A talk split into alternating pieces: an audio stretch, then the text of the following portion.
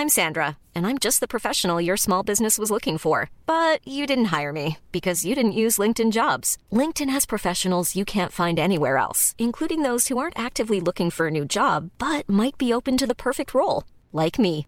In a given month, over 70% of LinkedIn users don't visit other leading job sites. So if you're not looking on LinkedIn, you'll miss out on great candidates like Sandra. Start hiring professionals like a professional. Post your free job on linkedin.com/people today. Bienvenue à vous et bonjour à tous pour Midi News. Plus de trois heures d'audition, plus de trois heures d'explications, de chiffres donnés, étayés et au final, les responsabilités seront-elles diluées? En gros, une question, à quoi a servi l'audition hier sur le fiasco du Stade de France? L'école du futur, connaissez-vous Mais qu'est-ce que c'est? C'est en tous les cas cette école que va promouvoir le président Emmanuel Macron en déplacement à Marseille. L'école du futur, de quoi s'agit-il? Et si on retrouvait un peu de l'école d'antan aussi? Non, ce n'est pas de la nostalgie, peut-être un peu de lucidité, mais ce sont les invités qui vont en débattre. Et puis, Show Must Go On, écoutez.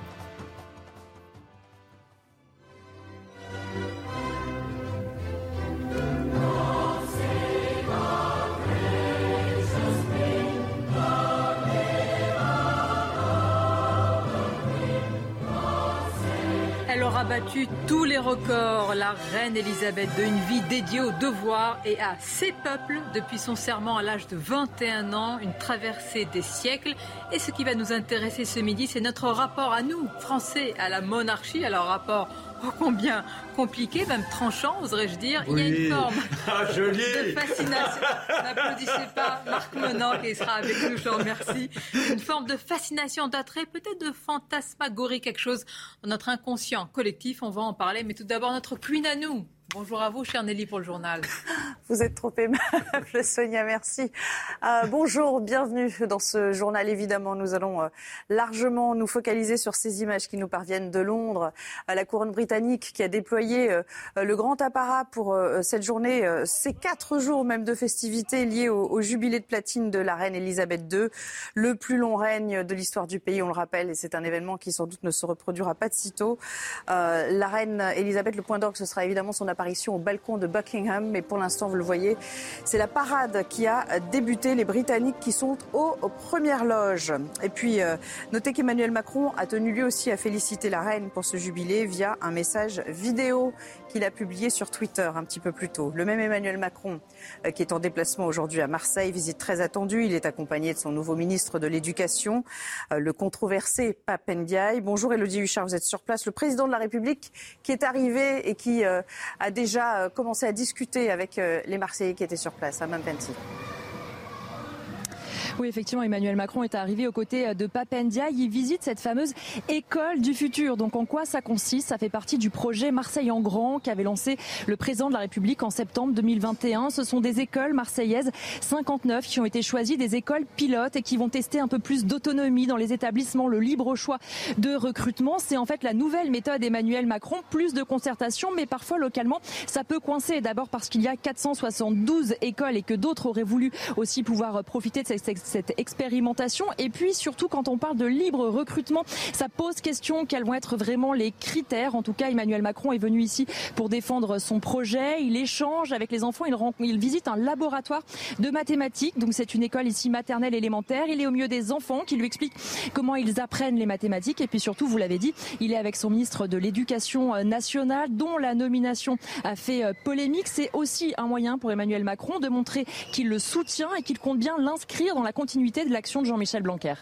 Merci beaucoup. Elodie Huchard en direct de la cité phocéenne. C'est une assez mauvaise nouvelle pour les motards. À Paris, le stationnement sera désormais payant pour les deux roues à compter du mois de septembre. Mesure adoptée en, en Conseil de Paris hier. Les tarifs néanmoins seront 50% moins chers que pour les voitures et un abonnement mensuel de 70 euros sera disponible. La Fédération française des motards en colère appelle d'ailleurs à manifester le 26 juin pour s'opposer à cette nouvelle mesure. Enfin, euh, les Américains étaient suspendus à ce procès qu'ils suivaient quotidiennement sur euh, une antenne dédiée. Amber Heard a été reconnue coupable de diffamation et condamnée à verser 15 millions de dollars de dommages et intérêts à Johnny Depp. Euh, Johnny Depp également reconnu coupable d'ailleurs de diffamation. Il devra euh, verser à la plaignante 2 millions de dollars. Écoutez, son avocate Camilla Verdez, elle a tenu à remercier le jury. Ce verdict confirme ce que nous avons dit depuis le début, que les accusations envers Johnny Depp sont diffamatoires et ne s'appuient sur aucune preuve. Nous remercions le jury pour ce juste verdict. Merci aux juges et au personnel de la Cour d'avoir consacré autant de temps, de dévotion et d'énergie dans cette affaire. Dans un instant, place au débat avec Sonia Mabrouk et, ses invités. Mais avant cela, l'économie. François Hollande, vous en souvenez peut-être, avait affirmé qu'on était riche en France à partir de 4 000 euros par mois. Le seuil baisse. L'Observatoire des inégalités publie d'ailleurs ses derniers chiffres. Les détails avec Eric de Votre programme avec Logissimo, votre partenaire pour vos besoins logistiques du premier et du dernier kilomètre, partout en France.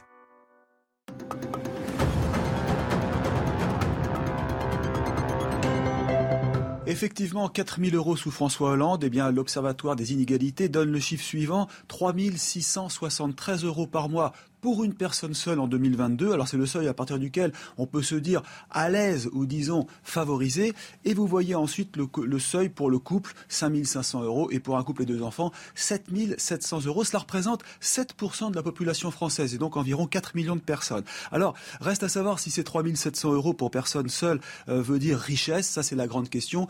Euh, il faut plutôt voir la question ailleurs, euh, car vous savez que la richesse s'est accrue en France en l'espace de 20 ans, avec notamment le patrimoine immobilier et les dividendes des entreprises qui ont fortement cru. Et puis euh, surtout, l'écart entre riches et pauvres eh bien, euh, semble encore s'accroître selon euh, cet observatoire. Et cela malgré les mesures sociales et les aides très nombreuses qui font de la France, on le sait bien, le pays le plus généreux de l'OCDE. Il y a peut-être un problème de redistribution. C'était votre programme avec Logissimo, votre partenaire pour vos besoins logistiques du premier et du dernier kilomètre partout en France. Merci d'être avec nous. Beaucoup de sujets à vous soumettre, à soumettre à nos invités, mais évidemment, euh, cette image euh, depuis Londres, nous sommes très attentifs à ce qui va se passer dans quelques instants sur le balcon de Buckingham. Nous allons en parler avec nos invités. Marc Monand, merci d'être là. Bonjour à vous. Avec grand plaisir. Vous savez comment je vais vous présenter? Non, allez-y. Conteur. Je crois que ah, c'est pas mal. Vous savez, à la... alors je vais vous citer un très grand, moi, qui m'a bercé à, la manière de Alain Decaux formidable conteur d'histoire, cette manière de familiariser le grand public avec l'histoire, de nous prendre par la main pour raconter les choses. C'est vous aussi. Bah écoutez, ça me touche. Merci, je suis pas venu pour rien. Non, vous voyez Eh bien non, vous n'êtes pas venu pour rien parce que vous allez nous commenter. vous allez bientôt m'accorder l'ordre de la jarretière. Mais bien sûr, quand vous aurez fait votre jubilé de 70 ans de règne ici même. Non, nous allons parler tout à l'heure, Marc, on voit ces images. Moi, ce qui m'intéresse aussi, c'est on va vivre quatre jours ou trois, quatre jours ces, ces festivités, ces cérémonies, c'est notre attrait. Est-ce que tout le monde est d'accord sur ce plateau? En tout cas, une forme de fascination, peut-être répulsion aussi, par rapport à la monarchie. Est-ce que vous êtes d'accord? Est-ce qu'il y a quelque chose de, en tout cas, une curiosité, une appétence? Je disais qu'il y a une, je dirais, il y a une réminiscence. Il y a quelque chose qui nous habite. Vous vous rendez compte, depuis Clovis, on a eu un roi. On a été emporté, on a subi la tyrannie, parce qu'il faut quand même savoir qu'il était difficile de pouvoir connaître l'expression. Et ce régentement, je pense qu'il y a non pas spécialement que la nostalgie, il y a aussi presque un sentiment de culpabilité. Ah oui, comme vous l'avez dit tout à l'heure, on a tranché la tête de Louis XVI à une voix près. Ça ne leur a pas plu. Hein. Et à partir de là, on a, dans un monde où les repères ne cessent de s'écrouler, les repères sont là, sont fuyants, vous avez la, certitude, quand euh, la royauté est instaurée, tout du moins l'illusion de la certitude d'une continuité. Et de là, eh bien, ça rassure au quotidien. Et je pense que les Anglais, N'oublions pas qu'il y a eu des périodes où la reine Elisabeth n'était pas spécialement très populaire. Elle a été plus que contestée. Certains voulaient même voir tomber le trône. Et à la fin, ils se sont agrippés à cette image. Ils l'ont presque idéalisée. Elle devient la mère de la patrie.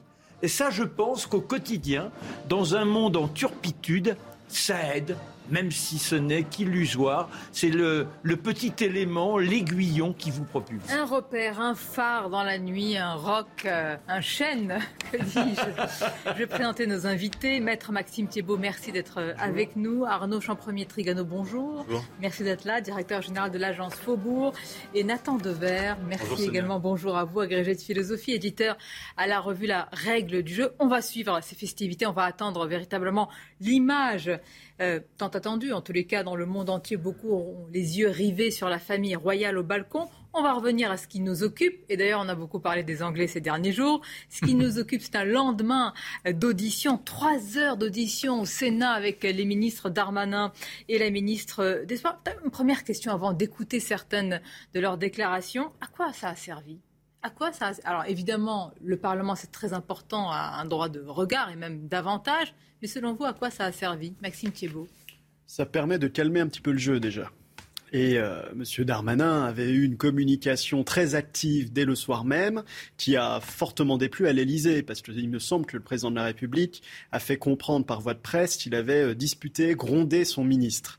Je pense que ça a permis de montrer quand même qu'il y avait un contrôle parlementaire en France, qui est pas mal, et ça va permettre un petit peu de désengager la pression médiatique qu'il y a sur le ministre, en trouvant deux, trois responsables parmi les policiers, parce que c'est ça qui va se passer. Vous allez avoir deux, trois policiers qui vont être sacrifiés sur l'autel de la communication.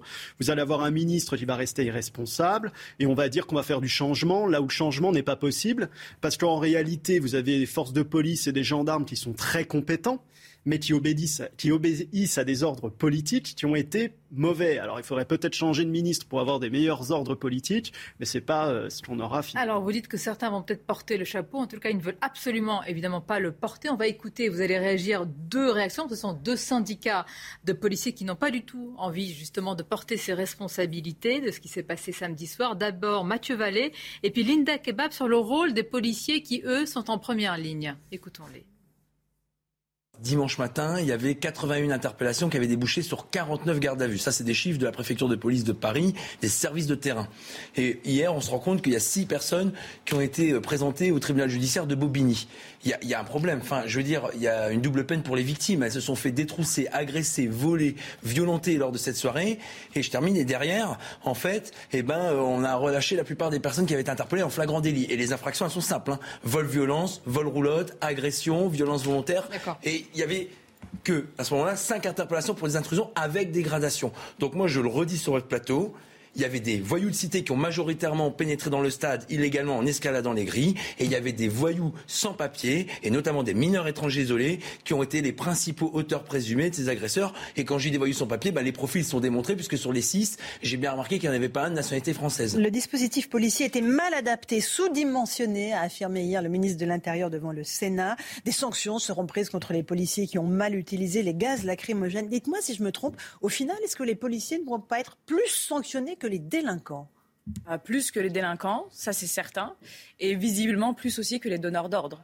Donc euh, une fois encore, on fait sauter les lampistes. Tant pis euh, si euh, dans l'usine ça grippe. L'important, c'est de faire sauter l'ouvrier. La consigne, en tout cas, c'est ce qui nous revient, nous, en tant que représentants des lampistes, c'est on nous a dit, on veut absolument personne contre les grilles. Vous vous débrouillez, vous utilisez tous les moyens de dispersion possibles. Et le seul que l'on a à notre disposition, c'est le gaz lacrymogène. Donc moi, je veux bien qu'on sanctionne et qu'on pinaille sur les petits lampistes qui ont utilisé le gaz lacrymogène parce que ça fait pas beau dans les images. Mais en réalité, une nouvelle fois, plutôt que de, se contenter de sanctionner l'ouvrier qui ne sait pas laver les mains, eh bien plutôt sanctionnons celui qui a permis à la situation de devenir aussi catastrophique. Ils ont bon dos, les policiers? Bah, Visiblement, euh, quand on écoute Darmanin, ils ont bon dos, les policiers, parce qu'ils répondent à une chaîne de commandement euh, claire. Euh, je ne vais pas dire c'est des outils, mais pratiquement. C'est-à-dire que la, discipline est telle qu'un un policier n'intervient pas s'il n'y a pas ordre d'intervenir. Et, si on lui dit de reculer, de faire reculer une foule d'une grille et d'utiliser ce qu'il a sous la main, c'est-à-dire du gaz, euh, il balance le gaz. Donc c'est bien la chaîne de commandement. La doctrine de maintien de l'ordre, c'est quand même fou que dans ce pays, on gaze systématiquement euh, dès qu'il y a une mobilisation. Euh, une manif ou quelque chose parce que c'est pas pas neutre. Enfin, moi j'ai eu des amis. Je pense pas que c'est pour pardonnez-moi mais le mot gazé comme ça utilisé non, non, mais voilà. Sans malice de Non, non, je sais bien, mais je le dis pour ceux qui euh, nous regardent. C'est mettre du gaz lacrymo. Mais pour ceux qui l'ont vécu, c'était très violent. Moi, j'ai un ami qui était sur place, il m'a dit on s'est approché des policiers parce qu'il y avait une bousculade et qu'on avait peur. Euh, ils ont dégainé leurs appareils, on s'est fait gazer, j'ai pleuré pendant trois heures. Enfin, c'est quand même une agression. C'est pas que un problème d'image, comme on entendait, c'est un problème pour les, les, les personnes. Et puis, c'est pas la première fois les manifestations du 1er mai, euh, les, euh, les, les, Gilets jaunes. Est-ce qu'il ne répond pas aussi parfois une violence dans les manifestations? Oui, mais il y a un problème de doctrine de maintien de l'ordre. On ne sait pas maintenir l'ordre autrement. Des années qu'il y a un problème de maintien. Ça fait des années et Darmanin est là depuis bien longtemps. Et effectivement, je pense que c'est de ce côté-là qu'il faut se tourner et pas du côté des policiers si on doit chercher un responsable. En tout cas, il y a eu un passage qui a été très commenté. Je voudrais vous le soumettre. C'est lorsque le ministre de l'Intérieur est interrogé précisément sur la délinquance. Sur, et là, je ne parle pas, c'est pas un avis, je parle de ce qui a été rapporté, des témoignages euh, de supporters, des policiers sur le terrain qui ont décrit des hordes véritablement de délinquants qui se sont livrés à des scènes de pillage et, d'agression. Alors la question lui est posée au ministre de l'Intérieur par une sénatrice, Jacqueline Eustache-Brinot. Écoutez sa réponse. Grâce à ce que tout le monde appelle le fiasco de samedi soir, le monde entier a pu découvrir effectivement samedi que la Seine-Saint-Denis n'était pas la Californie sans la mer, contrairement à ce que disait le président de la République euh, récemment. Et moi, je ne me réjouis pas euh, de ces images qui, à travers le monde, ont donné euh, voilà, une image de la France extrêmement détériorée. Je pense que personne ne s'en réjouit. Alors, le Stade de France, il a ouvert fin 1998 et la France, elle a changé depuis la fin de 1998. Quand vous dites, madame, que depuis 1998, la France n'est plus la même et que la Saint-Denis a changé, vous faites le jeu, je crois, de partis assez extrêmes. Et je veux dire ici, je veux dire, je veux dire, madame, que je suis personnellement, mais j'ai mon droit et mon opinion, j'ai le droit d'être assez euh, choqué par ce point. Et je n'ai pas, puisqu'on m'a forcé à le faire pour lutter contre des fake news, à donner les nationalités des personnes que nous interpellons. Et je suis d'ailleurs, euh, j'imagine que la prochaine question, ce sera quel type de Français avons-nous interpellé, mais alors, précision, la sénatrice qui demande à ce qu'on donne les nationalités des personnes interpellées et Gérald Darmanin qui renvoie cela à l'extrême droite. Vous allez réagir, mais tout d'abord, le rappel des titres, c'est CNews Info. Pour la première fois depuis 20 ans, les diplomates et le personnel du Quai d'Orsay font grève aujourd'hui. Le mouvement a été lancé à l'appel de six syndicats et d'un collectif de 500 jeunes diplomates. Ils dénoncent la réforme du recrutement et des carrières. Ce matin, un camion poubelle est tombé d'un pont en Auvergne-Rhône-Alpes. Les pompiers ont été appelés peu après 8h30. Euh, L'engin a atterri sur la voie ferrée reliant Saint-Étienne à Lyon. Après cette chute de 4 mètres de hauteur, le chauffeur a été légèrement blessé. Enfin, traverser l'Allemagne pour 9 euros, c'est une nouvelle mesure choc. Il est désormais possible de voyager partout dans le pays pour moins de 10 euros par mois. Un simple ticket est nécessaire pour prendre métro, bus et trains régionaux sans limite. L'objectif, soutenir les Allemands face à l'inflation très importante du pays. Pour l'instant, l'opération doit durer 3 mois. Et la question que je vous pose, en quoi donner la nationalité des interpellés serait, comme le dit le ministre de l'Intérieur, eh déplacé, voire nauséabond? Marc Menant, puis je vais faire le tour. Bah, moi, j'ai le sentiment qu'on est quand même en période d'élection législative. C'est même une réalité. Qu'à partir de là, il y a le désir de caresser une certaine population. Et n'oubliez pas la couleur du gouvernement aussi. On l'a badigeonné vaguement de gauche avec une première. moi, j'aime bien dire un premier ministre. Ça offusque, mais je tiens la langue française. Donc, un premier ministre qui un parcours l'ayant vu cheminer dans les les arcanes du monde de gauche, bah, proche entre autres de Madame Royal, tout ça, ça fait bien et ça permet surtout de venir grappiller, ou du moins l'espoir de grappiller quelques voix mélanchonistes. Et en l'occurrence, forcément, quand vous êtes dans la Seine-Saint-Denis, où il y a eu de forts euh, pourcentages de votes pour Mélenchon, il n'est pas bon de dire bah oui, mais quand même, ce sont ceux-là, vous voyez, cette euh, euh, population que l'on nous, euh, nous, présente à chaque fois comme étant celle de la délinquance potentielle, celle qui lamine le pays. Non, il ne faut pas ça. Alors d'abord, ce subterfuge d'utiliser les Anglais. Oh, les Anglais, ça nous rappelait les oliganes. Avec quand même une petite nuance, c'est que les oliganes, c'était pas contre les institutions qu'ils se battaient, c'était entre bougres, d'une équipe à l'autre. Alors forcément, tout était permis, surtout que la beuverie venait accompagner l'ensemble. Là, en l'occurrence, il n'y a pas eu d'alcool, il n'y a rien eu, et la situation, on ne peut en aucun cas l'assimiler. C'est un subterfuge, je dirais un mensonge de plus du ministre et du gouvernement. On joue au double jeu. Donc critiquer le réel, c'est être d'extrême droite. Non, je, crois que dans cette affaire, il faut se garder des réponses automatiques. On a vu, d'ailleurs, vous parliez tout à l'heure du, communiqué hâtif de, de, de M. Darmanin. C'est presque l'erreur qu'il a faite, c'est qu'il a donné une version des faits avant même que les faits ne se produisent, ou en tout cas pendant qu'ils se produisaient. pourquoi? C'est ça ce qui m'intéresse. Donc, parce qu'il y avait cette tentation de la réponse automatique, en l'occurrence en stigmatisant euh, les, les supporters anglais, pour cacher dans l'instant où, il faisait se communiquer, pour cacher une situation qui se présentait comme totalement euh, chaotique, cacophonique, complexe, avec des... Vous savez, pour établir une version des faits, ça prend du temps et c'est, ça, ça, demande d'entendre tous les témoins, de savoir ce qui s'est passé, quelle porte, quel endroit, etc. Il faut se garder des réponses automatiques. Et en l'occurrence, interroger la nationalité des personnes arrêtées, il me semble que c'est un critère, premièrement, qui ne correspond pas à l'esprit de l'état de droit, où on arrête des individus, et ce, ce qui pose problème, c'est qu'ils ont commis un délit, c'est pas qu'ils soient de telle ou telle nationalité, et deuxièmement, qui vient imposer un prisme automatique. C'est comme si, euh, d'un autre bord, vous aviez quelqu'un qui demandait à savoir les revenus mensuels des personnes arrêtées. Vous voyez, c'est une donnée qui, qui n'a rien à voir, en l'occurrence avec le fait que les gens ont commis un délit. Là, ce qui est problématique, c'est que des gens ont été arrêtés pour avoir commis un délit. mais Nathan, mal nommer les choses, ça ajoutait au malheur du monde, disait Albert Camus. Et, et, je pense que ici, il faut quand même désigner qui sont les auteurs de ces faits. Ce ne sont pas les Britanniques, parce que je pense qu'il n'y aurait pas eu cette réponse-là et cette attente de désignation si euh, le ministre de l'Intérieur ne s'était pas permis de dire que c'était les Britanniques les responsables des troubles à l'ordre public. En réalité, c'est quoi? C'est la racaille de banlieue. Il faut le dire comme elle est. Et cette racaille de banlieue, elle est composée de différentes personnes, de différentes populations. Elle est composée de gens qui sont issus de l'immigration. Elle est composée de gens qui sont en situation irrégulière. Elle est composée de Français de souche. Elle est composée d'un agglomérat de gens qui vivent dans des banlieues auxquels on apporte des réponses qui ne sont pas, à mon sens, satisfaisantes sur le plan de la sécurité, c'est-à-dire qu'on ne rétablit pas l'ordre public. Et ce sont des gens qui ont intervenu en amont et autour du Stade de France, où la réponse politique sur le plan de sécurité n'était pas présente parce qu'on ne s'est pas dit à un moment on va mettre plus de filtrage, on va faire confiance aussi aux gendarmes mobiles et aux CRS pour garantir leur public. Et si on avait fait cela, ben, on n'aurait peut-être pas eu tous les troubles qu'on a là. Mais je pense qu'à un moment, il faut désigner les choses telles qu'elles sont. Parce que si on ne les désigne pas, alors là, oui, d'accord, on fait monter la colère parmi les Français qui en ont ras-le-bol de payer des impôts pour voir derrière qu'il y a des jeunes casseurs, des jeunes racailles qui viennent casser le Stade de France ou porter atteinte à leur public. Vous oui, juste pour répondre, vous avez raison sur le fait qu'il faut euh, bien nommer les choses et qu'il faut le faire précisément et qu'il faut penser la question de la délinquance dans, la banlieue dans toute sa complexité, comme vous venez de le dire. Ans, hein, mais, mais, je, reviens sur l'exemple que je donnais quand je disais. C'est comme s'il fallait dire quels sont les revenus mensuels euh, des gens qui sont arrêêtés. Bah, là aussi, ça rentrerait dans l'art de nommer les choses. non. mais ce que je dis, c'est qu'on ne peut pas. Je ne sais pas si comparaison vaut raison là sur. Euh, ah, non. Ah, l'origine sociale. quand on arrête des individus, quand on arrête des individus dans un état de droit, on arrête des individus.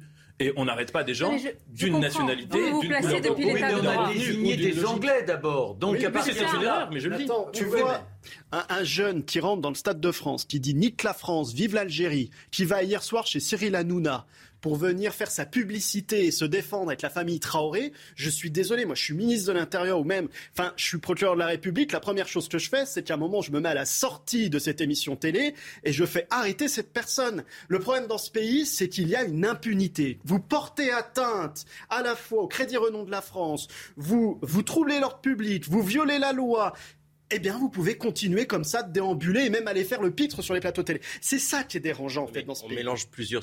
Non, parce que c'est un ensemble. C'est-à-dire que, à mon sens, ce sont les mêmes. C'est déjà non.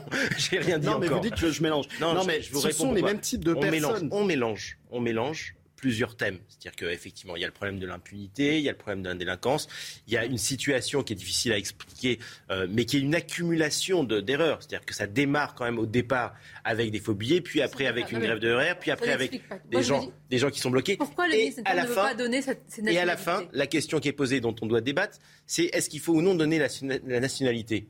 Mais j'ai jamais entendu ça. Cette question ne s'est jamais posée dans des, dans des arrestations Et pourquoi pas la religion des gens aussi quel rapport On arrête dire, le rapport, c'est que le ministre de l'Intérieur a lui-même qualifié les Anglais ah et incriminé les Anglais. Voilà pourquoi nous en débattons, Monsieur Mais on ne parle pas des, des, Anglais. Mais, si, mais c'est le ministre de l'Intérieur. On parle de la Seine-Saint-Denis. Oui, mais quand, quand le ministre de l'Intérieur incrimine les Anglais, ils donnent bien une nationalité. Et donc, que font les médias? Ils font leur travail, ils essayent de savoir si ce sont vraiment les Anglais qui sont pillés eux-mêmes.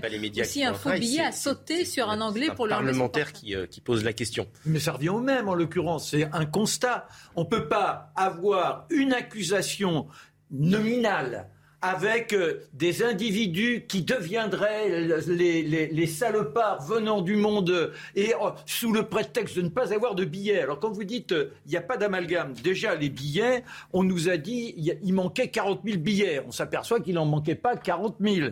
Que ce trafic-là, il ne concernait pas ceux qui se sont rendus coupables des, des violences. Ces gens-là n'étaient pas la en rattrapage. Le Non, problème, mais- c'est que quand on a à l'entrée beaucoup de faux billets et qu'on n'a pas prévu d'évacuation pour les gens qui n'ont pas de billets à l'entrée, on a une concentration. Mais non, mais du vous- non, mais personnel si a été. mais Laissez-moi expliquer une Non, mais- chose. non, mais c'est pour ah, si, laissez-moi Mais expliquer oui, un petit mais peu. je vous laisse. Du coup, il y a une concentration du personnel sur ces points-là, parce qu'il y a, il y a un- non, et, il y a une libération du contrôle des. Mais ceux qui Donc, sont on là, qui viennent sans billets, s'ils viennent sans billets... Il y a qui- toujours des rassemblements. euh. Mais non, mais là, ils viennent sans billets avec la volonté de provoquer des incidents. Non, autour des stades, il y a toujours des rassemblements de gens sans billets qui viennent, des supporters qui viennent autour du stade. sommes- Non, mais là, c'est pas le cas. S'il vous plaît, il y a eu des faits, on a passé des témoignages où il y avait vraiment des supporters français, anglais, etc., qui disent Je n'ai jamais vu ça. Ils avaient, ces délinquants, la peur, la haine dans le regard. Ce n'est pas moi qui le dis, je vous assure, ce sont des témoignages qu'on a passés toute sûr. la journée. Ils n'ont pas été attaqués par des faux billets, ils ont été attaqués par des personnes. Ça, je vous explique la Attendez, le ministre de l'Intérieur. Enfin, mais comme le ministre de l'Intérieur a incriminé les Anglais, donc on voit bien que ce n'est pas les Anglais qui se sont attaqués eux-mêmes. Donc la question c'est d'où viennent ces, d'où viennent ces personnes? C'est ça la question qui a Bah, été posée. je vous demande est-ce que c'est légitime d'en parler ou pas? Mais c'est pas parce que le ministre de l'Intérieur a commis l'erreur de désigner les Anglais vous savez, mon faut grand-père donner avait la un- un- nationalité. Un, dicton que j'aime bien. Il disait on n'imite pas les tordus. Bon, c'est pas parce que quelqu'un a une réaction tordue face à cette situation qu'il faut avoir la réaction tordue à, l'opposé. Et encore une fois, quand vous Il décrivez y a un quand, vrai quand problème témoins- sur, euh, la, la décla- pardon, sur la déclaration de Darmanin. C'est-à-dire qu'un ministre de l'Intérieur qui incrimine une population par tweet, il faut qu'il se calme sur Twitter, quoi. C'est pas possible. Qu'il y a un vrai. Heureusement qu'il y a cette audition au Sénat et heureusement qu'on reprend Arnaud une Champré, mécanique de je vais poser la question différemment. Est-ce qu'on est en train de ne pas voir une partie de la réalité pour ne pas encore reprendre le mot stigmatiser Parce qu'on a sûr, vu que c'était une partie d'étrangers sans papier, mais là c'est réel, hein, et, et une partie qui sont Et venus bien sûr qu'on ne veut pas stigmatiser. Mais pourtant, pourquoi pourtant c'est pas Ce sont ces mêmes populations qui sont victimes. C'est Stigmatiser. Oui, montrer du doigt, oui, oui, je sais la Non, définition. L'idée n'est pas de stigmatiser, l'idée est de rétablir l'ordre. Oui, mais non, mais est-ce qu'il faut c'est même- d'arrêter, euh, Quelle est la réalité d'abord de dire que l'immigration non contrôlée trouble l'ordre public Bon, en on est- n'est pas sur les problème. Anglais. Non, mais c'est exactement ce qui se Voilà. passe. Enfin, il y a un moment quand vous ne contrôlez pas votre immigration. Eh ben, il peut y arriver des troubles à l'ordre public. Et c'est ce qui se passe. Mais c'est pas un mal le sujet, que de pas dire. les Anglais. Le C'est sujet, pas un mal que de dire que des, des gamins le 18-20 sujet ans qui- qui ont traversé la Méditerranée, qui ne sont pas traités sur le plan de l'immigration, qui rentrent dans la délinquance, qui participent de la délinquance, c'est un problème. Je pense que c'est salutaire sur le plan républicain que de le dire et qu'il faut arrêter de se cacher derrière son petit doigt. Et je vous rejoins, Marc Menant, quand vous dites que pour des raisons politiques de marquage à gauche, on ne veut pas identifier les problèmes dans ce pays. Ah, si Darmanin pense qu'il va faire des voix sur l'électorat de Mélenchon, je pense que. Mais il espère- Il il espère vraiment. il Ça, va être quand même Il extrêmement compliqué, surtout vu la réponse euh, euh, de la doctrine policière qui est. Qui est Non mais qui maintient vous êtes qui est en d'accord avec nous, il essaie de grignoter. C'est-à-dire qu'en l'occurrence, on a une population qui est la population qui... Décrivez-la, décrivez-la précisément. Cette population... Quelle population? La, la population de, de la banlieue en général qui a voté énormément pour, euh, euh, euh, pour Mélenchon. Hmm. Mélenchon qui... Donc des Français qui ont voté. Mais oui, mais alors, mais je, mais je vous ai pas... On est je- sur le débat de la nationalité, c'est pour ça que je pose mais non, je- moi je parle pas de nationalité. Je, je dis qu'en l'occurrence, vous avez des gens qui ne se sentent pas bien dans notre République et qui là, en l'occurrence, prennent une, un, un- un prétexte, une manifestation sportive, pour venir verser leur aversion de notre République, de ce qui leur est offert, et un rejet de la laïcité. Le propre de Mélenchon, le propre de Mélenchon, le propre de Mélenchon, c'est quand même l'homme qui Qu'est-ce que la laïcité au départ? C'est l'anticléricalisme. Or, on a Mélenchon qui vient sur les affiches avec des femmes voilées. Et donc, ça a permis quoi? De racoler auprès de ces gens qui veulent être dans une sorte de fragmentation, de ne plus épouser le principe républicain. Eh bien, ces gens-là, Là, ils profitent du moindre prétexte pour venir semer le trou. Vous savez ce qu'on va faire? On va marquer une pause, on va reprendre le débat. vous avez déjà aux femmes voilées.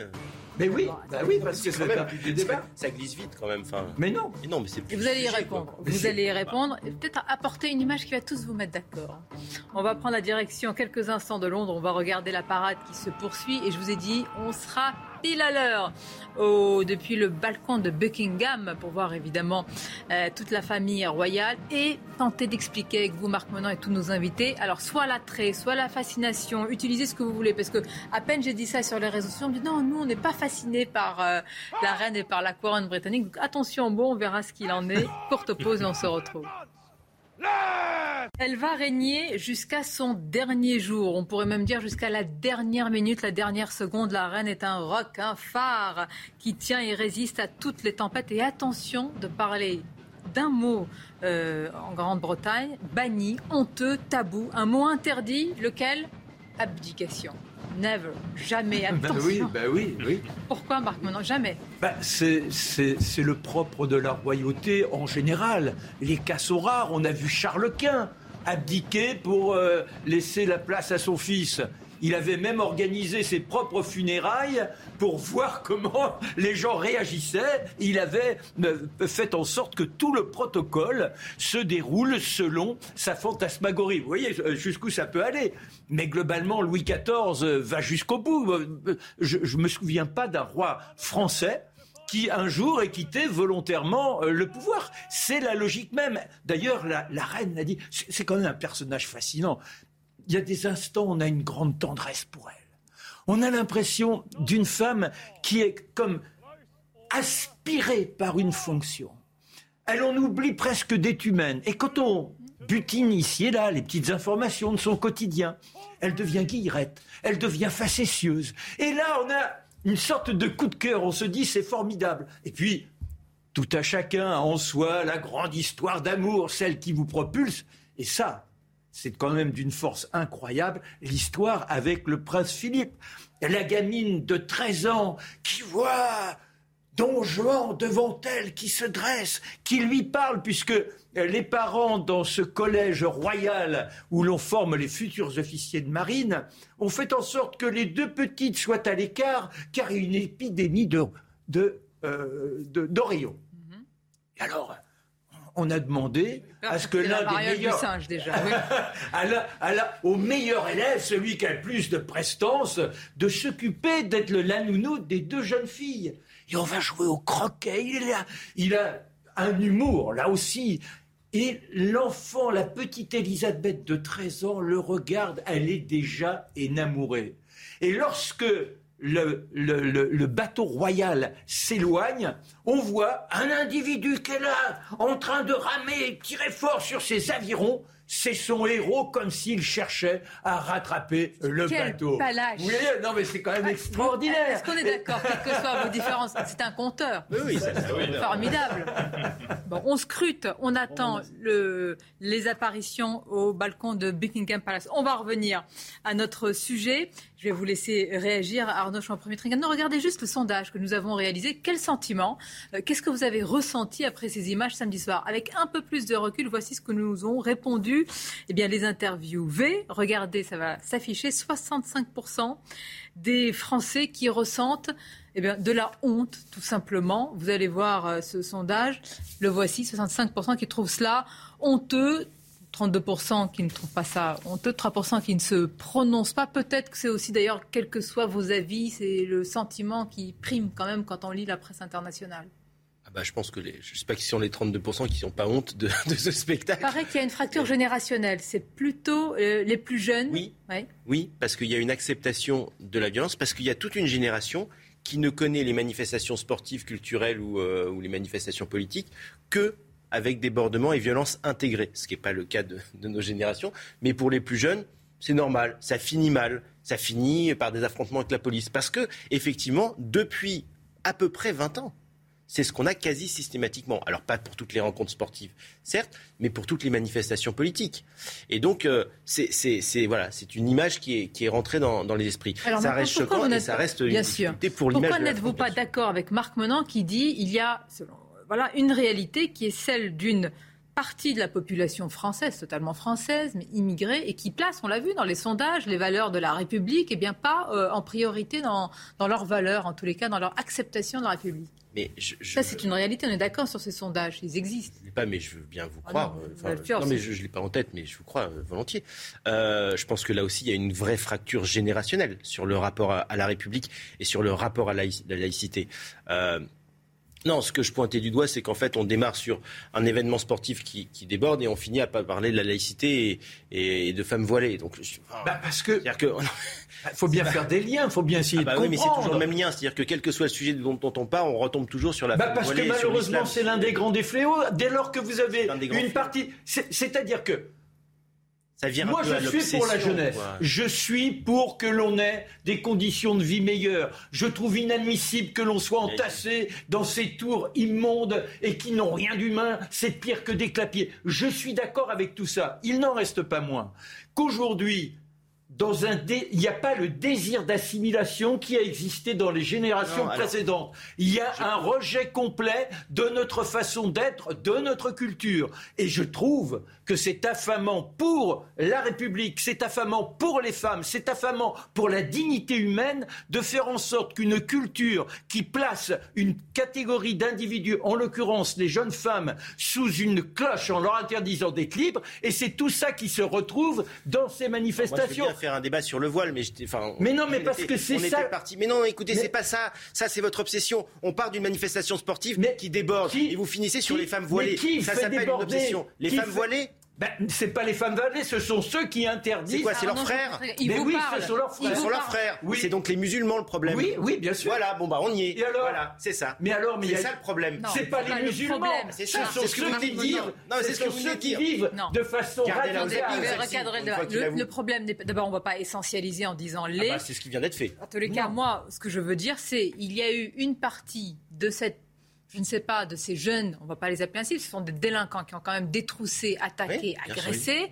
Il y a eu un débat au Sénat où une sénatrice a demandé la nationalité et un ministre de l'Intérieur qui dit non, faire ça, c'est faire le jeu de l'extrême droite. Alors que l'extrême droite n'a jamais ici été aussi forte on- que sous le dernier quinquennat. Donc ma question, c'est est-ce que de ne pas voir le réel nous conduit à une telle situation que Personne n'a envie de voir les fractures dans notre pays? C'est ça, c'est ça la question. oui, c'est vous- Pourquoi on en arrive là Mais quand on en arrête- réalité? Et encore une fois, la- l'attitude républicaine consiste à voir des individus et à ne pas les, les- les arrêter selon leur nationalité, selon ensuite éventuellement leur religion. Et puis le troisième facteur là qui a été invoqué tout à l'heure dans le débat, c'était le vote Mélenchon.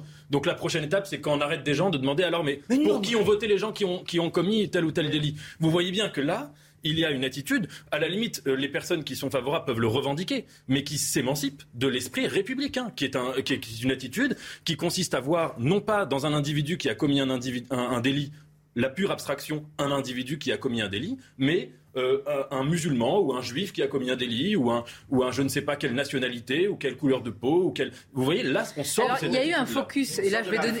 Attendez, attendez, juste je hein. fais une pression. Il y a eu un focus. Pourquoi Pourquoi la nationalité a été demandée? Parce qu'il y a eu le cas d'un Algérien et qui est sous le coup d'une OQTF, d'une obligation de quitter le territoire français. Et en gros, il n'a rien à faire.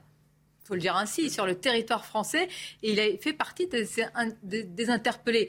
Par exemple, cet individu, je ne sais pas, il n'a rien à faire. Il pas- Bon, il est là. Oui. Il Et faut donc pas la question de la nationalité a permis de voir ce qu'on sait déjà, c'est-à-dire que beaucoup de ces personnes qui sont frappées d'une OQTF, en réalité, sont Ce- sur ce- le territoire. Sonia, et ne sont- Non, non, voilà. il faut l'exclure, on est d'accord, mais c'est pas. Il faut, on va vous pas voyez bien. la liste des nationalités. Mais à chaque fois pas- qu'on fait des c'est arrêtés. Vous voyez pas bien. C'est ça le sujet. Non, mais C'est pas Arnaud ça Champêtre, ni la vous voyez bien que parmi les interpellés, s'il y a cet individu qui n'a rien à pas- faire. La Bon, nationalité n'est pas un problème. C'est pas un problème de demander la nationalité. Quand vous déposez un recours devant le juge, la nationalité, elle est demandée. Quand vous passez devant le juge pénal, on va vous demander votre nationalité. Êtes-vous de nationalité française ou pas? C'est pas un problème. Il faut pas confondre la religion et la nationalité. Si vous avez un jeune qui a une nationalité française, bah, il est français, ok. Quand vous avez des jeunes, et c'est quand même un constat qui a été fait parmi les arrestations, vous avez beaucoup de gens qui étaient de nationalité étrangère et en situation illégale sur le territoire national. C'est un problème et c'est pas gênant que le ministre de l'Intérieur, garant de la sécurité publique, vienne dire bah oui, parmi les personnes qu'on a arrêtées, il y avait tant et tant de personnes qui étaient en situation irrégulière et qui venaient de tel pays. Je vais vous dire pourquoi c'est gênant. problème. Si, parce que c'est la question de la causalité. On a tous vu que cette affaire du Stade de France est complexe. Vouloir résumer ça à des causalités, entre guillemets, des causalités court-circuitées, court-circuiter la causalité, ça c'est gênant. Parce que je vous donne, je reprends les, attendez, juste, je, reprends ma, je reprends ma comparaison avec tout à l'heure. J'imagine que parmi les gens arrêtés, la plupart des gens qui ont été arrêtés avaient des revenus très très faibles. Euh, j'imagine, hein, voilà, peut-être que je me trompe. Et est-ce que vous imaginez s'il y avait une sorte de gauchiste caricatural qui venait dire Oh, mais donnez-nous les, revenus de ces gens arrêtés, et parce que tout cela est le fruit de la misère Parce que dans un cas, c'est légal, et dans l'autre, c'est Vous vous, vous souvenez pendant les Gilets jaunes Les Gilets jaunes, on était allé jusqu'à certains, en tous les cas, demander Mais est-ce qu'ils ne sont pas d'extrême droite, etc. Ça, ça, je n'ai personne. Mais on... non, mais ce non, mais ça va dans votre. Euh, oui. Mais c'est pas problématique que de savoir. Surtout quand elle est un peu le cœur du problème. Parce que dans ces arrestations, ça a été clairement dit vous aviez beaucoup de gens qui est en situation régulière. Où est le problème que de tirer les conséquences d'une réalité? Est-ce que ça vous choque la question du revenu qui est posée? Ça peut être une. Mais, la, pas la même chose. Alors, la question du revenu. Non, mais est-ce que, alors, est-ce que vous pensez qu'il faut donner le revenu des délinquants? De toute façon, il est demandé au moment du. Je vais, je vais donner mon avis par rapport à ça. Mais déjà, ce qui me gêne, moi, je, je me veux plutôt gaucho depuis toujours, alors que l'on me classe extrême droite parce que je note qu'il y a une déviance par rapport aux principes républicains et que cette déviance est revendiquée et crée des conflits, ça me blesse profondément. Le deuxième point, le deuxième point, dans ce que vous dites là, non, non, non, mais dans, dans le deuxième point, vous avez raison. C'est-à-dire, souvenez-vous des blousons noirs. Que disait-on à l'époque, les blousons noirs? Eh bien, on disait, ce sont les fils de pauvres. J'en étais, non pas blouson noir, mais j'étais parmi les fils de pauvres. Donc il y avait une désignation sociale. Aujourd'hui, la désignation sociale, elle ne se fait plus sur le fait de ne pas avoir d'argent, mais sur une appartenance culturelle, un refus de l'adhésion à la culture générale. Malheureusement, c'est comme ça. C'est une, disons que c'est une dérive sociale. Je vais donner un exemple éloquent. Attendez, on a tous vu cette vidéo qui a fait beaucoup, beaucoup de vues. On a vu cet individu qui est rentré dans le Stade de France, qui s'est faufilé qui n'a pas de billet, qui se filme et qui dit, pardonnez-moi de le dire ainsi, nique la France. Bon, on voit bien euh, que c'est pas, euh, je veux dire, euh, que l'appartenance, le sentiment d'adhésion à la France ne lui explose pas la figure, si je puis dire. Et donc on s'interroge, je ne dis pas qu'ils représentent tous, je n'essentialise jamais, mais je dis que certains y ont profité, ont profité peut-être pour montrer une défiance vis-à-vis de quelque chose qui, voilà, qui nous rassemble nous. Vos auditeurs, les gens, ça, on est d'accord. Enfin, sur la, la, de cet individu, on est, d'accord. Mais les gens, le sujet dont on traite, c'est est-ce qu'on doit demander à un ministre de l'Intérieur de la République française de donner la liste des nationalités quand euh, il y a des arrestations. Vous avez raison, c'est un débat. Mais voilà. quel est le récit médiatique Nous, nous disons non. Bien sûr, et on vous entend parfaitement, et c'est un débat, vous êtes bien équilibré. Depuis samedi, qu'est-ce qui s'est passé pour le récit médiatique? Ça a été la faute aux Anglais, et quelques médias ont commencé justement à montrer les témoignages. C'est-à-dire que ce n'est que depuis quelques heures qu'on s'est aperçu vraiment de la gravité de ce qui s'est passé. Et, donc c'est pour ça qu'on interroge qui sont ces personnes qui ne sont pas anglaises, qui sont françaises, j'ai bien compris, certains des étrangers, c'est tout.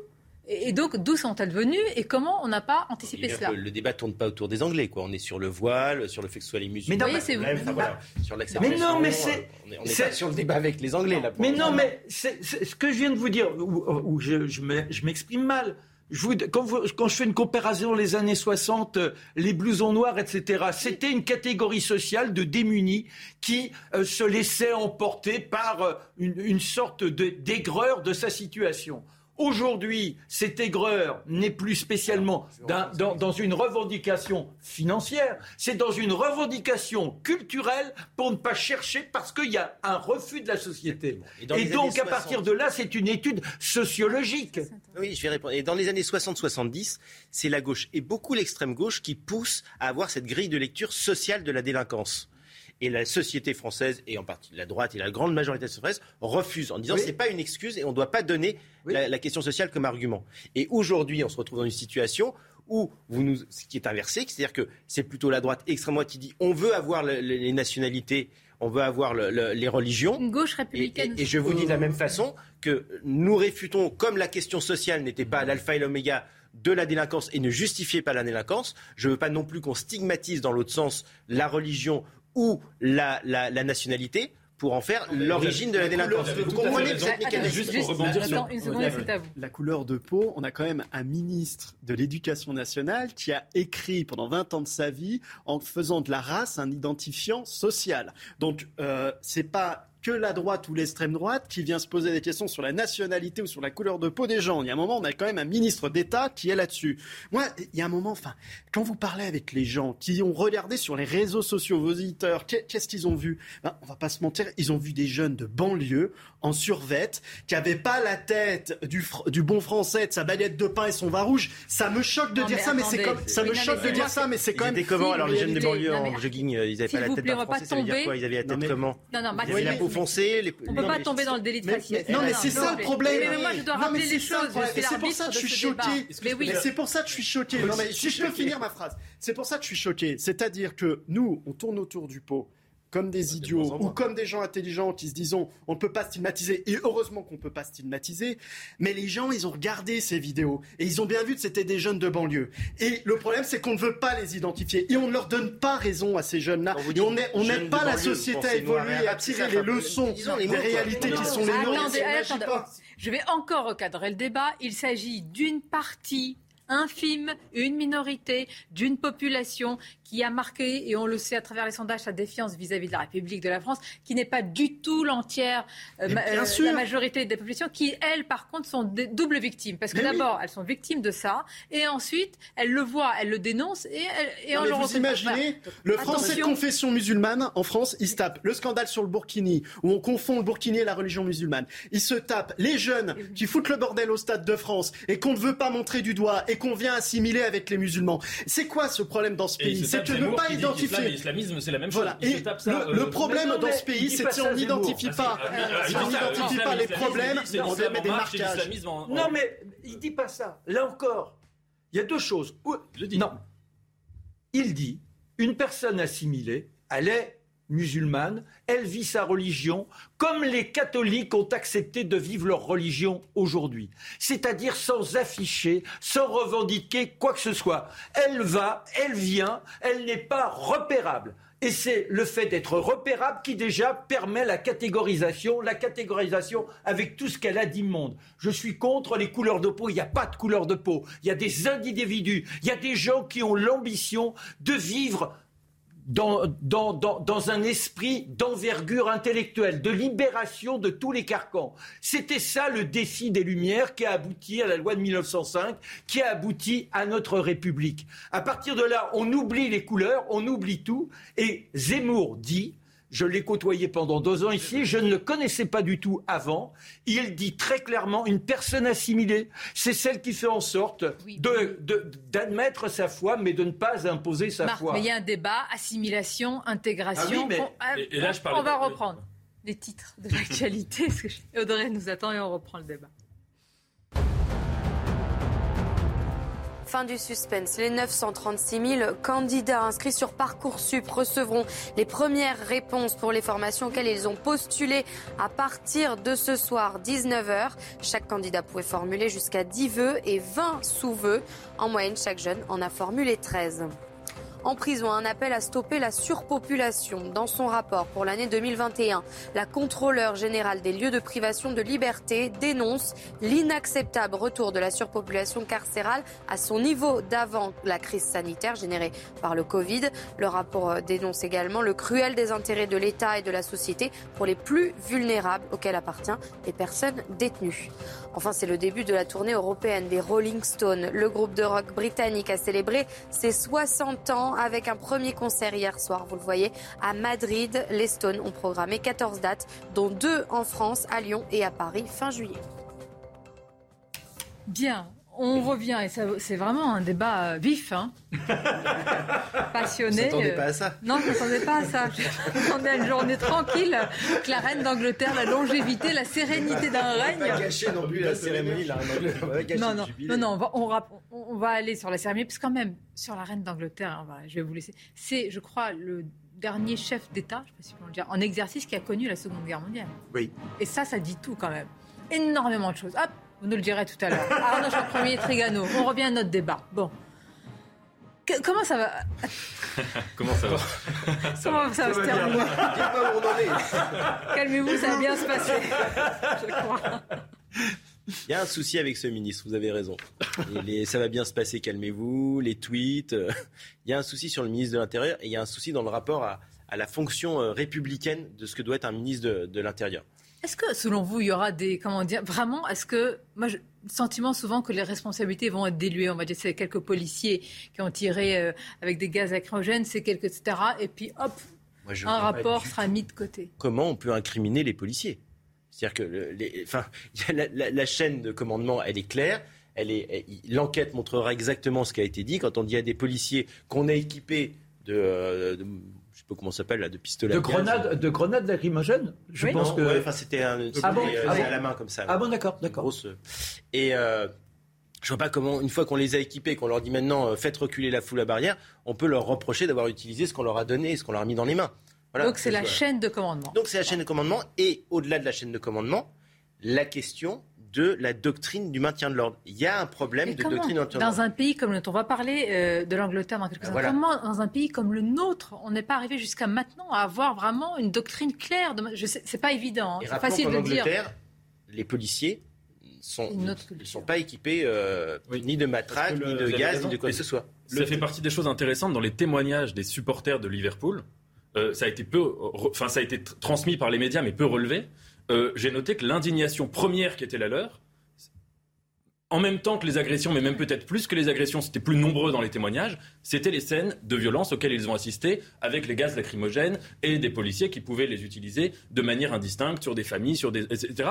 Quasiment tous les, les- les témoignages qui, ont- qui sont sortis dans la presse de, de supporters de Liverpool, ils disaient quasiment tous cela. Ensuite, il y avait une indignation sur la désorganisation, sur les agressions, mais, mais ça, ça, Bref, c'était le chaos, hein, parce que là, Oui, oui, vous bien sûr. entendre... euh, Mais on le va- chaos, ils ont déjà eu des chaos dans du stade. Mais par contre, ils n'avaient jamais vu des policiers intervenir comme ça, En maintien de l'ordre, le terrain commande l'action. Et le problème, c'est qu'on se refuse d'avoir un terrain sur lequel on agit. Et on n'avait pas du tout tiré euh, euh, le bilan, les leçons des renseignements qu'on avait, et notamment de jeunes qui voudraient approcher du stade Ouais. et pénétrer. Je suis sûr que les services de renseignement étaient au courant. Et derrière, on n'a pas eu la réponse qui était Oui, il y, appropriée. a, il y a autre chose. Moi, j'ai lu un papier, je sais pas, dans le, j'ai- le nom de- du journal anglais qui m'échappe, euh, très sérieux, et qui dit qu'il n'y a pas le même rapport aussi, pardonnez-moi, à la, à la délinquance, hein, qu'il y a un respect aussi des forces de l'ordre, peut-être qu'on a, qui, qui n'existe pas en partie en France. Non mais attendez, Il y a aussi ça aussi. Là, on se scandalise sur le Stade de France. Mais tous les jours, vous avez des policiers qui se font tirer dessus avec des mortiers de feux d'artifice dans les banlieues. Mais le scandale, il est tous les jours. La seule différence, c'est que là, nous, on met, la, on met la poussière sous le tapis depuis des années, au point que le tapis, ça devient une colline. Et là, pour une fois, la presse internationale, elle a levé le tapis, elle a vu la poussière. Et c'est ça qui choque Oui, les mais gens. Maxime, avec quand même une différence. Vous avez raison, et c'est ce que j'essaie de, de traduire moi dans mon ressenti. Effectivement, on cache, on cache, on cache, on ne veut jamais désigner parce qu'il ne faut pas blesser X ou Y. Mais, mais, il n'y a rien à voir avec euh, les policiers qui ne peuvent pas entrer, qui- sur lesquels on tire au mortier, et les manifestations telles qu'elles se sont déroulées. Mais n'oublions pas aussi, c'est l'historique. C'est-à-dire que malheureusement, la France a toujours été dans ce rapport d'une violence extrême dans les oppositions de ceux qui revendiquent et la réponse de l'État à travers sa police. D'abord, c'était les militaires. N'oubliez pas comment c'était les morts. On tirait vif sur euh, ceux qui se dressaient. Et lorsqu'en 1949, on crée en force, on, on crée enfin les, les compagnies républicaines de Euh. sécurité, c'était, semble-t-il, pour essayer de pacifier un peu les rapports entre l'autorité et le peuple. Et on s'aperçoit quoi?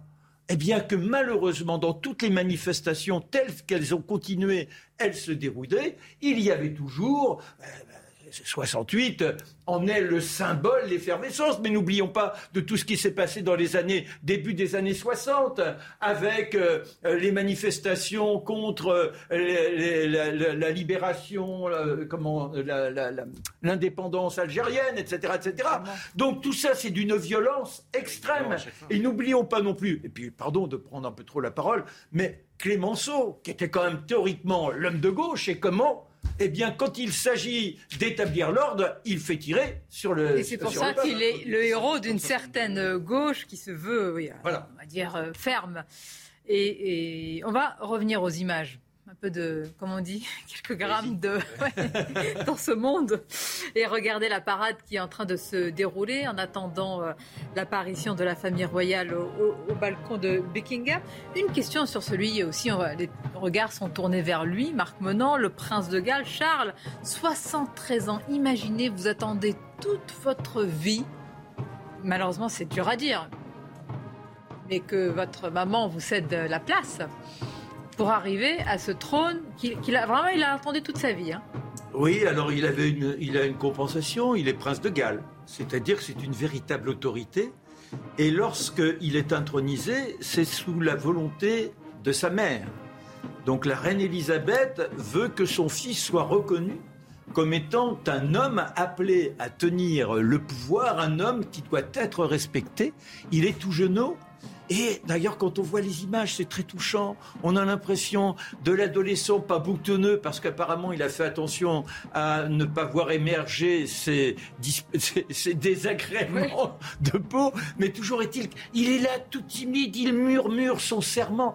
Et cet homme, néanmoins, là accède à cette respectabilité des gouvernants. Mais il faut savoir que la reine Elisabeth, c'est là où je vous dis, il y a une sorte de dichotomie. Lorsque elle s'occupe de ses enfants, c'est à distance. Et quant au prince Philippe, qui est quand même un homme d'une grande envergure, là aussi, un, intellectuel, un homme d'énormément de, de, courage dans nombre de situations, francophones, etc., eh bien, il se comporte vis à -vis du prince Charles comme un despote, c'est-à-dire que ce prince se retrouve dans un établissement militaire en pleine adolescence où tout le monde se rit de lui, il est dans une meurtrissure invraisemblable et son père ne veut pas entendre qu'il se plaigne. C'est là la difficulté d'être l'héritier de la couronne. Et sa mère lui a dit un jour, eh bien tu ne régneras jamais, enfin de toute façon, à la limite, tu n'as pas l'envergure pour ça. Il y a comme ça des, des paradoxes, je dirais, entre une euh, mère qui est en même temps une reine qui voit la succession, et ce prince qui néanmoins a démontré des qualités de gouvernant de par les mesures qu'il prend dans le cadre de l'environnement. Il a même créé une ville extrêmement équilibrée. On ne voit pas ces champignons ignobles tels qu'on pouvait les énumérer tout à l'heure avec les conditions de vie dans l'épouvante de, de, cette concentration humaine. C'est extrêmement harmonieux. Il est euh, pour euh, le, comment, euh, la, culture bio, etc. etc. On va voir le convoi qui est passé. Quand même, c'est vrai que tous les regards vont être tournés vers ce balcon. Il faut voir que pour... Alors attention, hein, sur combien de je veux dire, milliards, oui, de personnes dans le monde règne la, reine? Alors euh, c'est sur 53 pays. J'ai pas Donc je crois que c'est, je dirais 2 milliards. Oui, c'est à peu je près pense, ça. 2 milliards, tout le Commonwealth. Il y a, l'Inde dedans. Oui. Ah Donc je pense 2 milliards. il faut se rendre compte quand je disais la reine de plusieurs peuples, c'est la réalité. Oui, complètement. Mais c'est une adhésion volontaire. C'est-à-dire qu'on reconnaît la reine comme étant le supra. Euh, le, le, le, Est-ce qu'on pourrait dire une adhésion négociée plutôt que volontaire? Puisque l'indépendance a été donnée en échange de quoi il restait sous la oui, non, non, mais après, bien, bien évidemment, négocié que volontaire. Hein. Non, mais là encore, on peut. C'est une acceptation négociée. Vous savez ce qu'on va faire Comment on est, euh, j'allais dire, euh, vraiment, on vous écoute avec euh, appétence. Marc Menant, on va marquer une courte pause. On va continuer à en parler. Le Rennes, la solidité, la longévité, ce qu'elle incarne. Merci Arnaud Champremier Triganos pour ce débat vif, passionné. Courte pause et on se retrouve. Et en ce jour particulier, on pourrait dire Show must go on. Regardez ces images d'une parade impeccable, tellement réglée. On pourrait dire que c'est une horloge suisse, mais on parle des Britanniques et de la longévité de la reine. Mais tout d'abord, le journal. Alors là, à l'heure, Ma chère Nelly, c'est à vous. bonjour Sonia, et on va rester bien sûr sur, euh, sur ces images en partie. Euh, le coup d'envoi des festivités de ce jubilé de platine a été donné dès ce matin. Les Britanniques qui fêtent en ce moment les 70 ans de règne de la monarque. C'est le plus long règne hein, de l'histoire du pays. On va retrouver Régine Delfour, l'une de nos envoyées spéciales à Londres, au milieu des Britanniques qui attendaient le passage de cette parade. Oui, c'était vraiment une célébration pour les Londoniens. Certains sont même venus avec euh, des bouteilles de champagne, hein. fêter les 70 ans de règne. Vous l'entendez, vous entendez la ferveur, les applaudissements hein, des Britanniques. Mais il n'y a pas que des Britanniques, il y a aussi beaucoup d'étrangers. Ils ont tous aussi ce, ce drapeau avec à l'effigie de la reine pour ses 70 ans de règne un, règne donc euh, un record historique, hein, puisque personne n'avait régné dans la monarchie britannique aussi longtemps. La reine Victoria, l'arrière-grand-mère euh, de la reine Elisabeth II, a régné 63 euh, ans. Alors là, été le coup d'envoi dès 10 heures des festivités, des festivités qui vont durer pendant 4 jours ici à Londres et partout dans le pays. On va célébrer l'anniversaire de la Queen, de la reine Elisabeth II. Et Emmanuel Macron aussi a félicité la reine pour ce jubilé dans un message vidéo qu'il a publié sur, euh, sur son compte Twitter.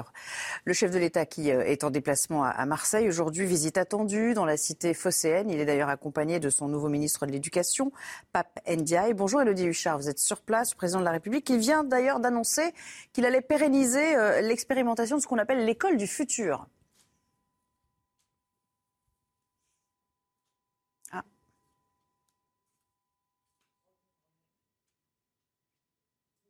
Voilà, vous l'aurez compris, le euh, micro d'Elodie, semble-t-il, n'était pas allumé. On y reviendra un petit peu plus tard. L'actualité, c'est aussi euh, ce policier qui a été retrouvé mort hier soir dans la région bordelaise, un homme âgé de 51 ans, disparu depuis euh, une semaine. Il s'est suicidé. Il s'agit du 30e suicide depuis le 1er janvier chez les forces de l'ordre. Explication, Adrien Spiteri. C'est un nouveau drame pour la police nationale. À l'heure Mémussé, dans la région bordelaise, un gardien de la paix âgé de 51 ans s'est donné la mort. Son corps a été retrouvé sans vie ce mardi. Il était euh, parti de chez lui euh, tout seul à, pied, euh, en short, en petite tenue, un short Crocs le 25 mai, en laissant femme et enfants à domicile et pour aller se balader. De ce qu'on sait, il a été retrouvé pendu dans un cabanon à peu près une zone un peu forestière, non loin de son domicile. Marié et père de trois enfants, Stéphane était en arrêt maladie depuis six mois. Un acte, loin d'être isolé, en constante augmentation depuis plusieurs années. Il y a 15 ans ou 10 ans, euh, on pouvait dire euh, qu'on était membre des forces de l'ordre, que ce soit à son entourage ou à des gens qu'on rencontrait euh, même au, détour d'une soirée, ou même nos enfants le disaient librement à l'école. Maintenant, c'est tabou. Ce drame et le 30e recensé dans les rangs de la police nationale depuis le 1er janvier, le 45e pour l'ensemble des forces de l'ordre.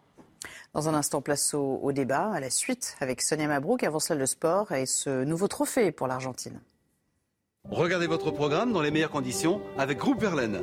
L'isolation de maison par l'extérieur avec aide de l'État. Groupeverlaine.com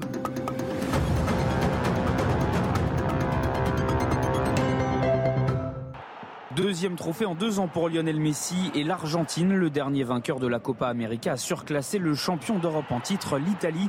Servi par la Pulga, Lautaro Martinez ouvre le score. L'attaquant, passeur ensuite pour le break de Di Maria. Sorti à la mi-temps et pour sa dernière avec l'Italie, Chiellini voit Dybala enfoncer le clou 3-0. Deuxième titre intercontinental de l'histoire de l'Albi Céleste. Vous avez regardé votre programme dans les meilleures conditions avec Groupe Verlaine, l'isolation de maison par l'extérieur avec aide de l'État. Groupeverlaine.com Midi News, on vous accompagne avec euh, ces images, une parade millimétrée, et puis on va y ajouter God Save the Queen.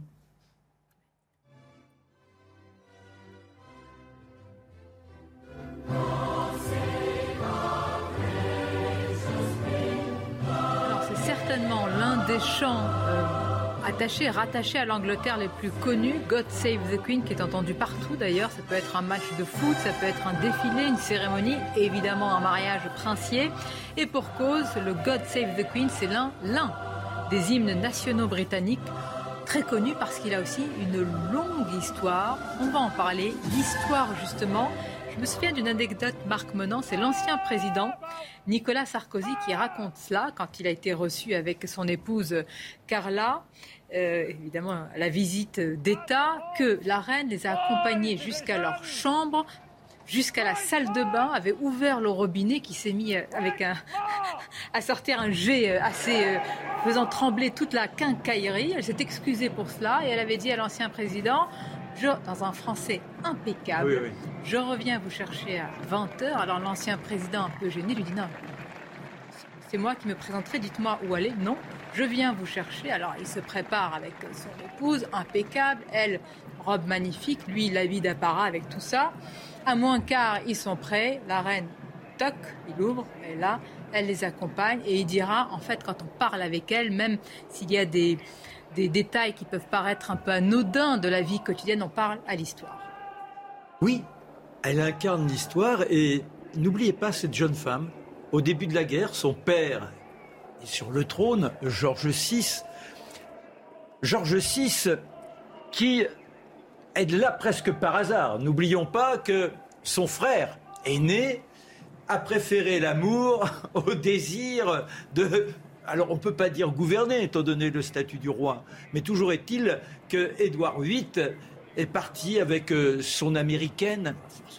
Imaginez le scandale si on avait accepté qu'il puisse convoler. Ce roi est tombé fou amoureux d'une femme qui est divorcé une première fois et qui est en instance de divorce une deuxième fois. Oh là là, on lui prête même quelques amants. Que nenni, c'est impossible de voir une telle union. Et quand on lui demande de choisir, il se retire. Et c'est là que Georges VI est obligé d'accepter. Je dis obligé, car lui s'était fait à l'idée, alors qu'il était le, chouchou de Georges V, son père. Georges V avait compris qu'Édouard VIII, c'était pas un garçon sur lequel on pouvait compter. Il disait, il fera, il fera faillite et il risque de te faire tomber le trône, que c'est dommage de savoir que c'est lui qui me succédera. Alors, le petit Georges VI, qui n'est pas encore Georges VI, est là, dans l'ombre de son frère, il est bègue il n'a qu'une hantise, c'est qu'effectivement, un jour, l'opportunité d'être hissé sur ce trône lui échoua. Et pourtant, c'est ce qui se passe. Et là, le premier discours est plus que lamentable. Vous avez vu ce film, magnifique, oh, magnifique, évidemment le discours d'un roi. Et là, il comprend qu'on ne peut pas rester comme ça. Et il trouvera un Australien qui va l'aider, je dirais presque à coup de torture, à gagner cette capacité à la rhétorique sans arriver au talent de Nathan et de Maxime. Et de Benjamin Morel. J'en profite pour présenter tout le monde. Bonjour à vous, Benjamin. la reine, savez-vous, elle, a elle, a... elle est allée voir tous les présidents français depuis René Coty. Elle les a tous vus, tous connus, tous. Et elle avait connu Churchill. Évidemment. Ah, ouais, ça, ah ouais, non, non, mais c'est, non, mais c'est important, c'est à la, à la fin de, de, de, de, la carrière du Premier ministre. Et n'oubliez pas qu'elle a été une, une image une référence durant la guerre. Elle avait eu un premier discours alors qu'elle est toute jeunette. Elle s'adresse à la BBC au peuple anglais. Et en 1945, elle intègre l'une des forces de, sanitaires pour être infirmière. Elle apprend même la mécanique et à conduire un camion. Certains disent qu'elle a accepté de passer son permis camion, alors qu'elle n'a même pas besoin puisqu'elle conduit sa voiture. elle n'a même pas de papier d'identité. La reine d'Angleterre est la seule personne au Royaume-Uni sans papier d'identité. Sans papier d'identité et qui fait à peu près ce qu'elle veut. Et n'oublions pas qu'elle a rendez-vous tous les mardis à 18h avec le chef du gouvernement qui vient lui exposer la politique qu'il est en train de mener et les décisions qu'il s'apprête à prendre. Elle l'écoute, donne des conseils. Et juste un dernier point, celle avec laquelle ça n'allait pas du tout, c'est avec Margaret Thatcher. Elle la prenait pour une véritable teigne, cette Margaret Thatcher, et elle a osé l'affronter de façon symbolique à diverses occasions. En particulier, un jour, elle prend une, une tenue bleue. Bleue Et vous savez ce qui s'est passé, Marc Menant? Je crois que c'est Margaret Thatcher qui envoie un communiqué au palais en disant Je serai en bleu, faites-le savoir à la reine. Évidemment, la reine lui répond Euh, nous n'avons pas besoin de savoir quelles sont la couleur pour, euh, voilà, les autres ça, personnes, sous-entendu. et alors, je fais ce que je veux et je mets ce que je veux. Voilà, et elle prend donc le costume et Margaret Thatcher, qui était contre l'Europe, eh bien, la reine fait ah, placer sur son chapeau des petits symboles qui rappellent les étoiles de l'Europe. On y a vu tous un message politique. D'ailleurs, je vous raconterai une autre anecdote qui montre aussi l'humour très anglais, évidemment, de, cette reine. Benjamin Morel, j'ai interrogé tout à l'heure euh, nos amis ici présents, puis nos téléspectateurs, en disant est-ce qu'il y a une forme euh, d'attrait, de fascination, de réminiscence, quelque chose d'inconscient quand on, quand on regarde la couronne britannique? Pourquoi il y a cette, euh, cette appétence de notre part? Elle est réelle, hein, vraiment. Sarkozy disait les Français sont monarchistes et régicides. Alors il n'est pas le seul à l'avoir dit, il n'est sans doute pas le premier, mais malgré tout, il y a cette idée. C'est-à-dire que dans une société qui, malgré tout, s'attache à la figure du chef, le chef structurel et stable peut en effet entraîner une forme de nostalgie.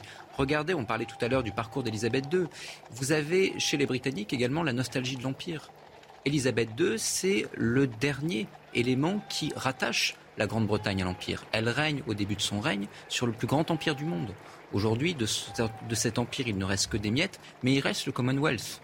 Et la grande question qui va se poser, c'est quid de euh, l'histoire britannique une fois qu'elle sera décédée? Aujourd'hui, quand vous regardez les enquêtes d'opinion en Grande-Bretagne, il y en avait une en 2019 qui montrait que 60% des Britanniques étaient encore attachés à la monarchie. Mais vous en avez d'autres qui montrent que parmi la jeunesse, vous avez aujourd'hui une euh, déperdition du sentiment monarchiste et que la majeure partie des jeunes en Grande-Bretagne sont plutôt républicains. Et de l'autre côté, on sait que dans beaucoup d'anciens dominions, dans beaucoup d'États issus du Commonwealth, eh bien aujourd'hui, vous avez une volonté de rompre avec euh, la monarchie britannique. Qu'est-ce qu'il restera de l'Empire et de l'histoire britannique dans quelques années quand elle ne sera plus là? C'est cette nostalgie-là également qui interroge les Britanniques. Bien, on attend toujours l'apparition au balcon de Buckingham, certainement juste après, au terme de cette parade. L'anecdote que je voulais tous vous raconter, euh, c'était lorsque... Elle va me revenir, ça, ça, Vous en voulez une autre en Ah non, mais avec vous, vous êtes, une armoire. Non, là voici, je l'ai retrouvée. Ah, c'était lors euh, d'un discours du Premier ministre euh, canadien, Justin Trudeau, qui est là, donc avec une table évidemment magnifique et qui fait un discours. Et tout au long de son discours, il ne cesse de rappeler tous les personnages historique, etc., qu'a connu la reine. Donc, effectivement, il parle de Churchill, il parle de tous, etc. Et il ne cesse de dire quelle longévité, quelle longévité. Il reprend délicatement la parole en disant Merci de m'avoir rappelé mon âge. Vous entendu Ça suffit. Il s'est dit, bah voilà, c'était ça, c'est ça la reine. Mais ce qui est intéressant, c'est que souvent, elle avait à son épaule, il en souffrait, puisqu'il disait je, ne suis qu'un ami, le prince Philippe. Et de temps en temps, quand il sentait la situation un peu trop sérieuse, il se permettait tous les rudoiements, toutes les vulgarités. Ça, c'est ce côté euh, officier de marine. Vous voyez, ben, dans la marine, on va chercher la retour du vocabulaire, on la fait claquer, clac, ça réveille les uns et les autres. Et alors, il lui glissait à l'oreille Ma saucisse bien-aimée, pense à ton lit ce soir. Comme les petits lapins, tu dormiras bien. Mais vous y étiez ou quoi Personne ne comprenait pas. tout le monde est mort de rire. Et Audrey également qui nous présente le titre de l'actualité. Et on revient à votre récit, Marc. Le footballeur français Benjamin Mendy, visé par une nouvelle accusation de viol par une autre femme. Il était déjà accusé de sept viols ainsi que d'une tentative de viol et d'une agression sexuelle. Il y a neuf jours, le joueur de 27 ans avait plaidé non coupable de ces faits. Benjamin Mendy comparaîtra le 25 juillet. 33 cas confirmés de la variole du singe en France. Sur ce total, 24 cas ont été rapportés en Ile-de-France, 2 en Auvergne-Rhône-Alpes, 1 dans les Hauts-de-France, 1 en Centre-Val de Loire, 4 en Occitanie et enfin 1 en Normandie. Un nouveau bilan actualisé sera publié demain. Enfin, le Danemark va rejoindre la défense européenne. Trois mois après le début de l'invasion russe de l'Ukraine, une majorité écrasante de Danois, presque 67%, ont voté hier soir en faveur d'une intégration à la politique de défense de l'Union européenne. Alors il y a aussi un élément qui peut expliquer, on va continuer à suivre ces images évidemment de la parade pour le jubilé de platine de la reine, qui peut expliquer aussi cet attrait que nous avons, c'est ce qui est sacré. Nathan Devers, c'est-à-dire voilà où Maxime Thiebaud, je connais que vous avez une appétence pour ce sujet et je reviens vers vous. La reine est sacrée, on ne peut pas y toucher, on ne peut pas évidemment, euh, enfin, on peut critiquer, mais c'est quelque chose de sacré encore et qui demeure. Je pense, et c'est ce que je voulais dire tout à l'heure, qu'on jalouse cette dimension sacrée qu'on n'a plus en France. Et on essaie de la retrouver avec nos présidents de la République, mais ils changent tous les cinq ans, ils sont soumis à la politique politicienne et ils n'arrivent pas à sortir du temporel pour nous rappeler qu'à un moment, il doit exister un guide, quelqu'un qui sait intervenir avec le mot juste pour pouvoir rétablir un certain sens de l'histoire ou une certaine logique qui correspond aux aspirations du pays. Et c'est ce que parvient à faire la reine d'Angleterre depuis 70 euh, ans. Et malheureusement, en France, c'est un petit peu ce qui nous manque. C'est pour ça que je suis d'accord avec euh, l'image qu'avait euh, Nicolas Sarkozy des Français, c'est-à-dire ces monarchistes régicides. Mais on oublie aussi quand même qu'on a eu le 19e siècle et que le 19e siècle, c'est quand même avant tout une certaine forme de monarchie, même si on a eu des empires. Mais le Second Empire, avec Napoléon III, a quand même changé la face de la France, la face de Paris, et les Français aimaient leur empereur. Bien sûr. Mais l'arrivée de la, de la République, et notamment de la Troisième République, a fait qu'on a voulu euh, passer de côté toute cette aspiration monarchiste, et on a oublié peut-être la dimension sacrée dans l'exercice du pouvoir. Alors, il y a quelque chose dont on n'a pas aussi parlé, c'est euh, Élisabeth II. On peut dire que c'est la foi intime du dernier monarque chrétien. C'est très important parce que. Ah bah, oui, mais chef de son église. Et bien sûr, sous, bah, évidemment, de l'église anglicane. Mmh. évidemment. Et ce rôle-là, il est majeur aussi et il joue un rôle essentiel, cet aspect. Bah, ça lui donne une aura, forcément. C'est pas uniquement. Alors, euh, n'oublions pas quand même, c'est le propre des rois d'être en connivence avec le Tout-Puissant. Et ça, Clovis l'avait compris sur un sens politique. Lui qui au départ euh, est l'homme de tous les dieux, si je puis dire, lorsqu'il est en situation de tenter de fédérer les peuples de Gaule, il lui faut une instance supérieure. Et c'est pour ça qu'il finit par admettre la suggestion de sa femme et de, de l'abbé Rémy, pas l'abbé, l'évêque Rémy, et il devient catholique. Mais pourquoi Pour pouvoir s'en référer à chaque fois, c'est Dieu qui l'a désigné. Elle est très croyante, elle. Oui, elle est très croyante, oui. oui mais c'est peut-être ça aussi qui explique à la fois, non pas l'attrait, hein, je ne dis pas ça, mais une forme de... On essaie de comprendre, parce que nous sommes un pays laïque, évidemment, avec toute notre tradition. Et puis voilà, une reine très croyante qui représente aussi, qui a ce lien presque, je vais dire, vertical avec l'Église anglicane c'est évident, c'est presque l'opposé que nous avons. Euh, ben c'est la partie spirituelle. On est dans un quotidien souvent noirâtre, pour ne pas dire carrément noir, quelque chose qui nous agrippe, qui nous lamine et qui nous met dans les meurtrissures. Et vous avez cette partie, cette femme qui est donc une sorte de refuge. Elle, elle n'est pas et, avec l'âge, ça lui donne encore plus cette stature. Vous voyez, la spiritualité, elle incarne la spiritualité. Elle est donc une sorte d'espoir auquel on peut se référer. Et ça, je pense que effectivement, c'est essentiel. Parce que, comme disait Benjamin, euh, chez les jeunes, il y a un délitement par rapport à ça. Justement, euh, parlons des autres générations. Nathan, vous allez regarder cette séquence que vous n'avez pas connue non plus, mais ça va nous faire quand même. Et regardez pourquoi je disais tout à l'heure, qu'est-ce que c'est ça fait du bien de vous entendre, Marc, parce que les talents de conteur, c'est ce qui nous manque. à la télévision, c'est formidable. Les plus anciens ont connu Alain Decaux. Léon Zitrone aussi, à la fois journaliste et incroyable conteur, intervieweur. Écoutons-le avec le prince euh, Philippe. mais incroyable. Regardez, écoutez le français. Ah. qu'on ne parle plus beaucoup nous-mêmes. Non, non. Prince Philippe, écoutons, regardons cette séquence de Lina. Ce sont, alors, il doit être tout la même couleur, à peu, à peu près la même grandeur. Mais euh, pour nous, ils sont tous les chevaux qui, qui font le, travail de l'État, de, de l'Opening Parliament, de oui. de tout ça. Alors il doit être assez grand pour euh, euh, porter le grand... le grand harnais. Le grand harnais, oui. Oui. Est-ce que vous allez prendre part comme concurrent dans le championnat d'Europe? Je voudrais bien, mais c'est dans le mois d'août, alors oui. septembre. Alors on doit avoir 4 ou 5 chevaux qui sont prêts pour ça. Et... Vous ne savez donc pas si vous serez sélectionné Non, pas encore. Comment les chevaux comprennent-ils ce que vous voulez? C'est une combinaison de voix, de, de, de rênes, euh, de circonstances, euh, avec le, le fouet. Le fouet, un peu de tout. Mais le voix plutôt, parce qu'ils comprennent ça. Et comment comprenez-vous, vous, ce qu'ils veulent et ce qu'ils ne veulent pas?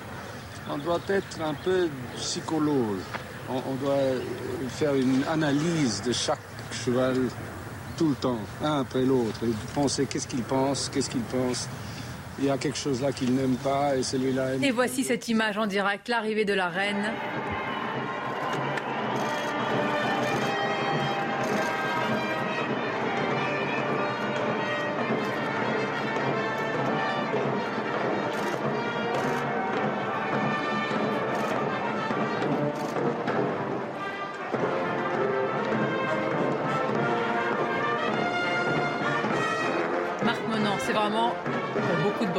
Le Graal, l'image tant attendue.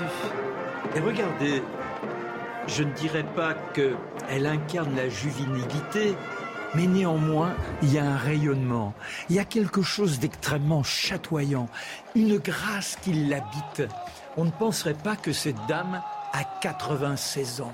Elle incarne la dignité, elle est portée par... euh, Il y a comme ça chez certains une grâce naturelle qui les a pénétrés dès leur plus tendre enfance. Et dans tous les gestes qui sont les siens, il y a une amplitude, il y a presque le déploiement d'une danseuse.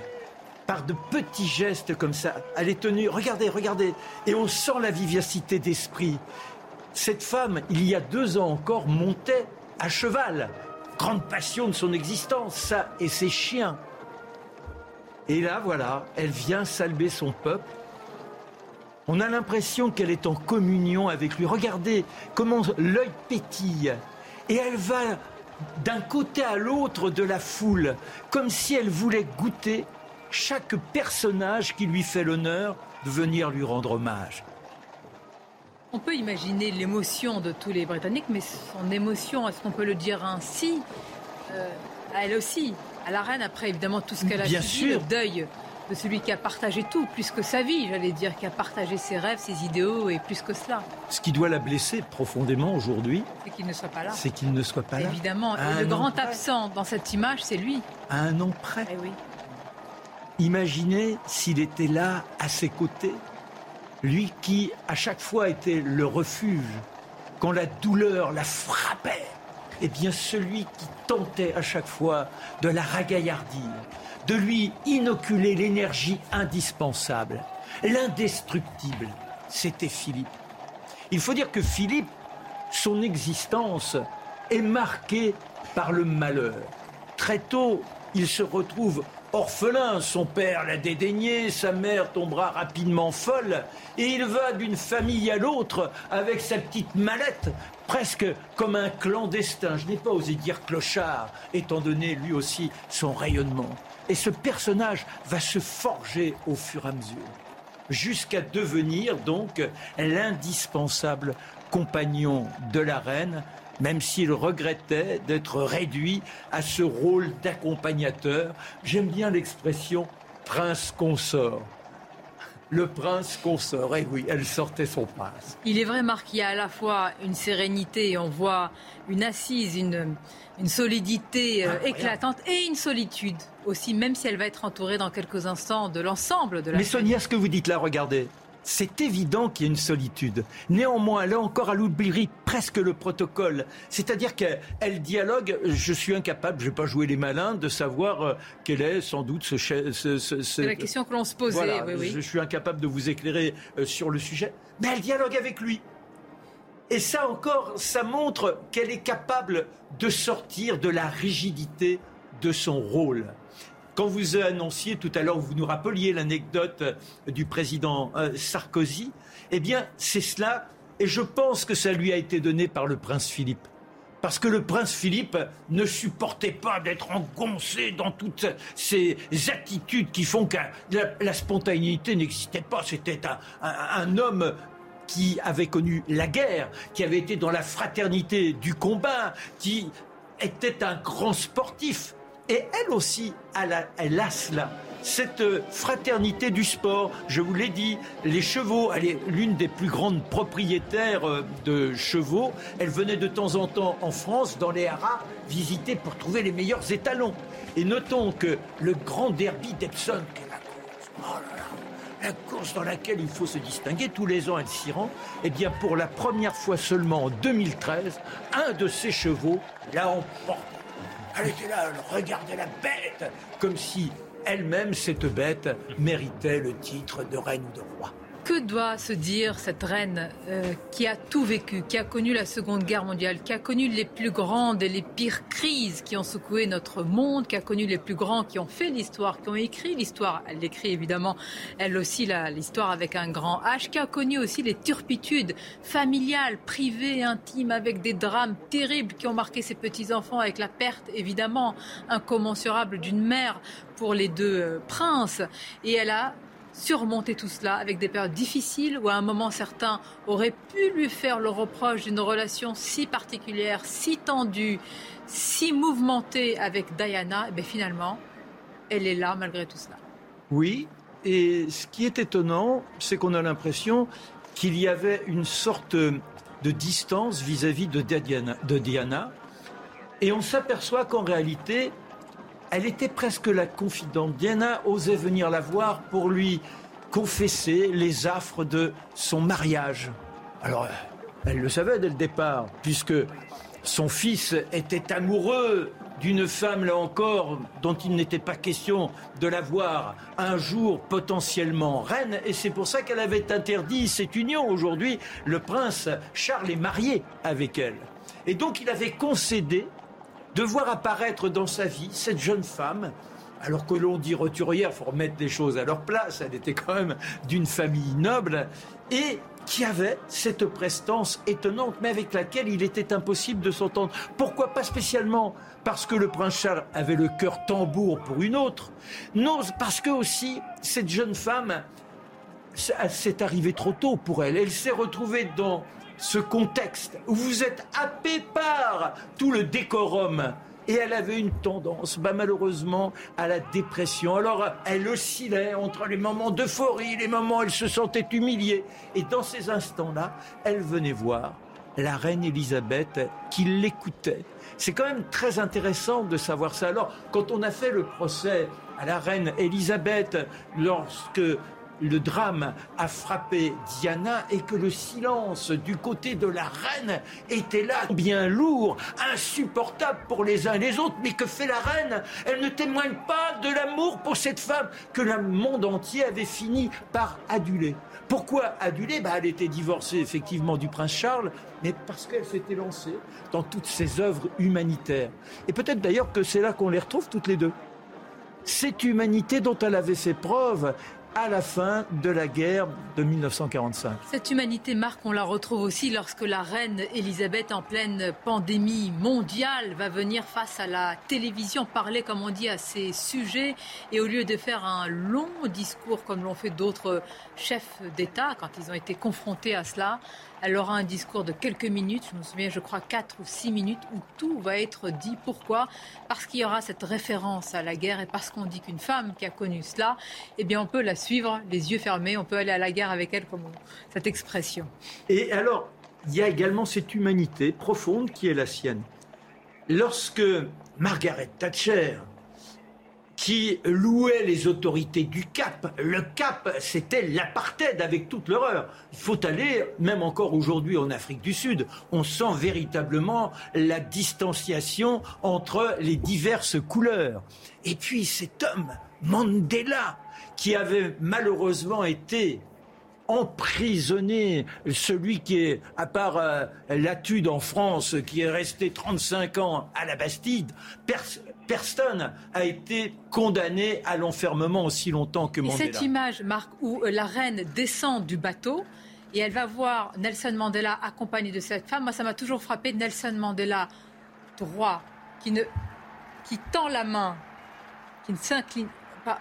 Et on voit, voilà, cette image, pardonnez-moi, la reine plusieurs minutes au balcon. Hein. Oui, bah, presque dix minutes. oui, tout à fait. Et bien droite et souriante.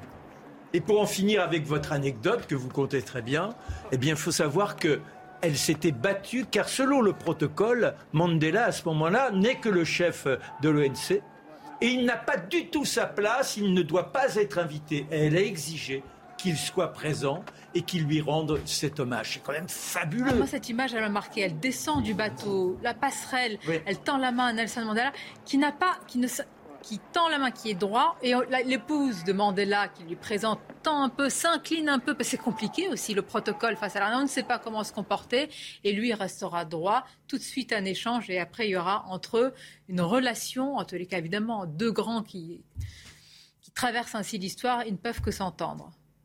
regardez ce monde incroyable. Je le disais, j'ai vérifié, c'est 2 milliards hein, les sujets. Euh, oui, c'est ça, ouais. bah oui, 53 pays. C'est hein. l'une, c'est l'un des, des personnages qui a le plus voyagé au monde. D'ailleurs, le Elle a fait 700 voyages. Le bateau, d'ailleurs. Le Britannia. Oui, magnifique. Vous y êtes allé Non, malheureusement. Non, mais, mais, mais, mais, j'ai vu des reportages sur le Britannia. Marc, regardez les images. Comment Mais regardez ces images incroyables.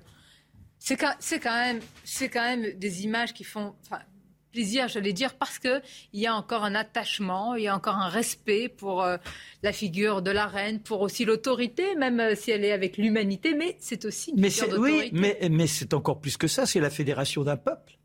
On a l'impression que là, quelle que soit sa condition, on vient communier alors n'oublions pas, on l'évoquait tout à l'heure, le, chef de l'Église anglicane, eh bien, on vient communier à cet instant de présence de la reine. On lui rend euh, cet hommage et on lui prouve son amour. C'est pas de la sympathie. Je vous dis, il y a quelque chose d'irrationnel. Et de spirituel. Savez-vous ce que c'était, je crois, de mémoire, Benoît XVI avait dit à la reine lorsqu'il l'a vue, elle en était convaincue. Hein, il le disait surtout, euh, c'était une affirmation. Il lui a dit mais, euh, il faut mettre en garde contre les sociétés sans Dieu. Avait-il dit Et la reine, de ce que j'ai lu, lui avait dit mais c'est ce que j'essaye de faire également, c'est-à-dire cette spiritualité, alors qu'elle soit religieuse ou religieuse, ça dépend. En tous les cas, elle était très attachée et elle en faisait une sorte de fluide vertical qui pouvait rassembler autour d'elle. Oui, Elle mais très conscience de ce rôle spirituel et religieux. Bien sûr, Sonia, mais là, c'est la logique même de son éducation. Oui, mais elle l'a épousé aussi cette éducation. oui, mais, mais en plus, après, elle incarne ça. C'est-à-dire que vous ne pouvez pas devenir euh, comme ça de façon nonchalante ou en jouant une sorte de rôle de théâtre. Je suis le chef euh, de, de l'Église anglicane il faut véritablement qu'une intime conviction vous gouverne, qu'au quotidien vous soyez dans cette euh, relation avec la transcendance. Sinon, c'est impossible. Et tout à l'heure, j'évoquais cette nécessité du prince Philippe à ses côtés pour sémenter les coups du sort, mais il est certain, on ne peut que l'imaginer en train, là encore, de se tourner vers le ciel afin de trouver la capacité à surmonter ces drames, parce que là on est au-delà des petites emmerdes, ces drames épouvantables euh, qu'elle a subis. Mais tout le temps elle est dans une propulsion, elle est dans un élan. Hein. Ces images aériennes sont, sont magnifiques après une telle parade et puis cette apparition au balcon. Mais c'est un point extrêmement important, c'est-à-dire qu'on parlait tout à l'heure du rôle du sacré. Le sacré, ça passe également à la fois par des traditions, des choses qu'on accepte de répéter et des choses que l'on ne rompt pas, et ça passe également par une forme de pompe dont on peut parfois un peu se moquer, mais qui profondément est important justement pour faire passer une idée de sacré et une idée d'union des peuples. La force de l'anglicanisme, notamment parmi toutes les formes de protestantisme, c'est d'avoir gardé justement ce sens de la pompe, ce sens de la mise en scène du religieux et à travers ça la mise en scène du collectif. Point que d'ailleurs l'anglicanisme partage avec le catholicisme. Et ça explique également, outre le fait que vous ayez en effet une monarque qui règne sur son Église, hein, à, part la papauté aujourd'hui en Europe, vous n'avez pas de telle, euh, vous n'avez pas de telle concordance des rôles. Ça explique également pourquoi, encore une fois, eh bien, vous avez une reine qui fait union au sein d'un peuple qui, pour, autant, reste malgré La question, quand on voit cela, c'est qu'est-ce qui nous unit encore? Et ça nous renvoie tous à, notre, euh, à cette question pour euh, nos propres pays. Qu'est-ce qui pourrait, en France, euh, eh bien, rassembler, quelles que soient, bien évidemment, alors les conditions sociales, etc. Qu'est-ce qui pourrait encore rassembler? Ne me dites pas un match de foot, s'il vous plaît. Mais non, non, non, mais, non, mais il faudrait... Ne me dites pas ça. Comme question, parce que... Hein? Si on fait une histoire comparée euh, de la France et de l'Angleterre, on voit qu'il y a eu malgré tout, vous parliez d'inconscients différents et de rapports très différents au sacré, à la monarchie, à, la fédération collective, mais il y a eu initialement une, épreuve historique analogue, à savoir un choc avec la monarchie, qui s'est dans les deux cas euh, réglé par euh, d'ailleurs la, la, décapitation. Et ce qui est très intéressant d'observer quand même, c'est que les Anglais et les Français ont trouvé une substitution différente à la monarchie. Les Anglais ont inventé une sorte de monarchie symbolique, ornementale, vous parliez de pompe, on pourrait parler de, pouvoir qui est uniquement un pouvoir de représentation. Alors certains trouvent ça d'ailleurs un peu éventuellement dérisoire, du coup, d'avoir un roi ou futile, puisque ce roi n'a pas un pouvoir euh, effectif. Et en France, on a inventé cette forme hybride de, monarchie républicaine. Alors cette image, qu'est-ce qui se passe? Parce que nous, ce jour aussi marque l'anniversaire officiel. Hein. Ce n'est pas la date de naissance d'Elisabeth II, qui est née le 21 avril. Et il va y avoir, d'abord, il va y avoir une double salve de 124 coups de canon qui sont tirés depuis la tour de Londres. Et puis 82 depuis Hyde Park, justement, non loin du palais de Buckingham. On va, entendre, retentir ces coups de canon qui vont marquer la fin de la parade et puis aussi cet anniversaire officiel, ce jubilé. On voit les, préparations, mais vraiment tout est millimétré à la minute près.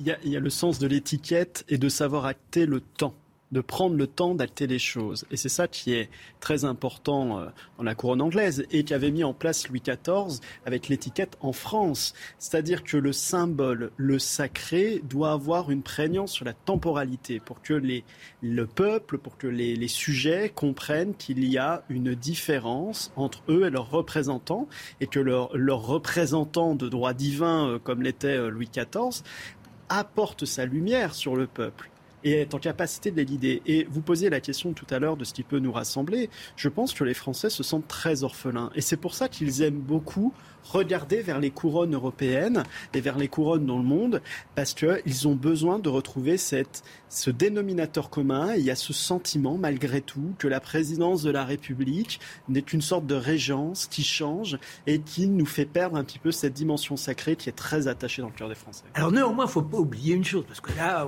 on, entre dans une glorification. Maxime, ben, c'est bien parce que on, a tous envie euh, de magique, d'une sorte de vie idyllique, comme si l'on était capable d'escapade dans le paradis. Mais n'oublions pas quand même que Louis XIV a été exécré par le peuple français, qu'on a eu euh, des, des luttes contre lui, et pas que des nobles, la populace a osé ruer. N'oublions pas le bien-aimé Louis XV, qui devient le, peuple, le, roi le plus honni. N'oublions pas Louis XVI, bien évidemment. Et on pourrait les prendre les uns derrière les autres. C'est-à-dire qu'aujourd'hui, peut-être qu'elle elle est dans cette, euh, dans, cette euh, position qui lui permet d'être d'autant plus dans la dorure du merveilleux qu'elle ne prend pas de décision politique, elle ne peut pas décevoir.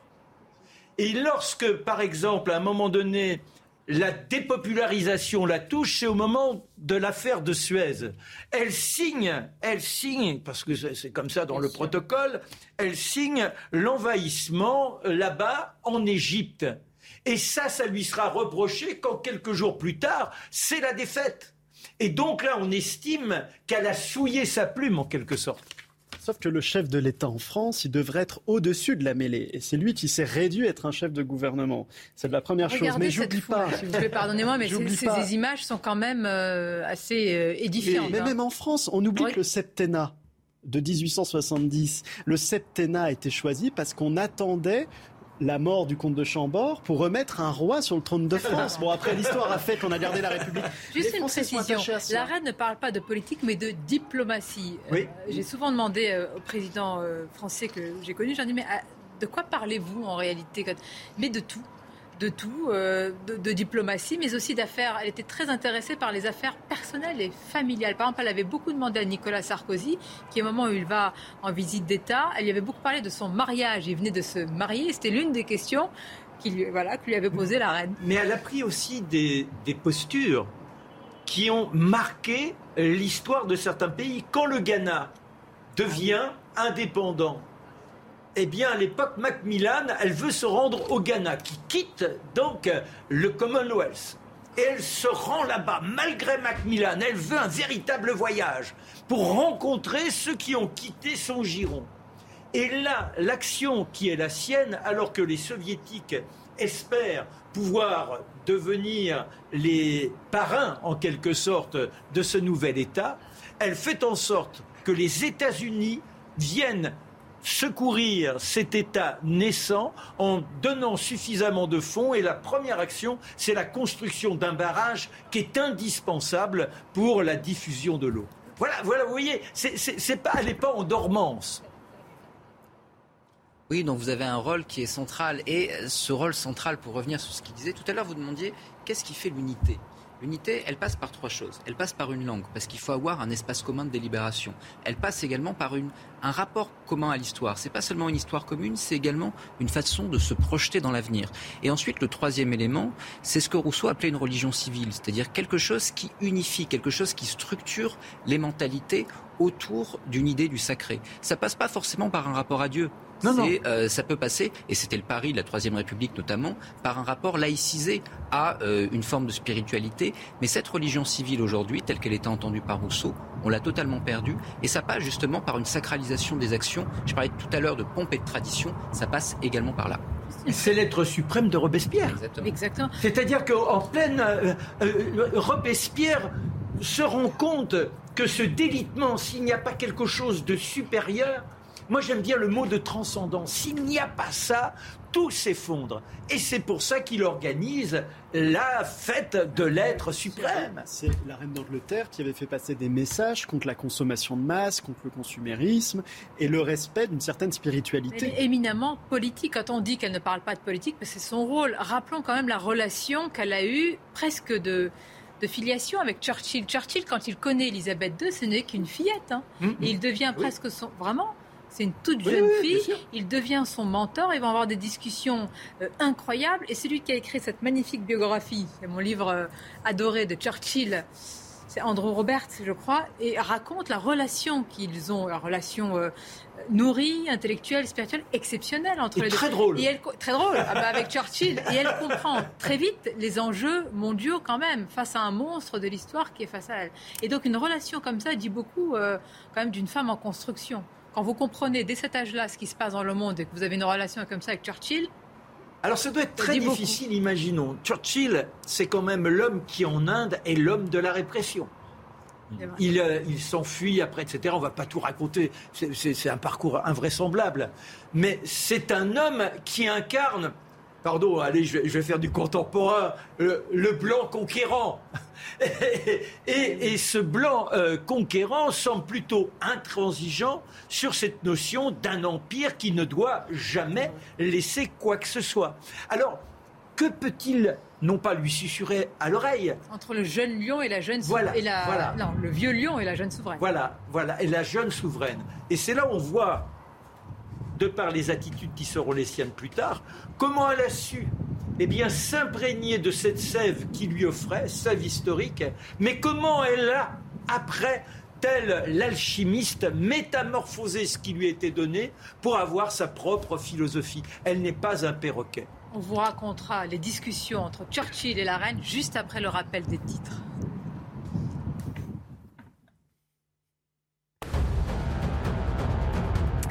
La Croatie prête pour l'adoption de l'euro en 2023. La Commission européenne a estimé que le pays remplissait les conditions, ce qui en fera le 20e membre de la zone euro, sept ans après l'entrée de la Lituanie. La Croatie avait exprimé sa volonté d'adopter la monnaie unique dès son adhésion à l'UE en 2013. Une mesure qui ne va pas réjouir les motards. La mairie de Paris a voté.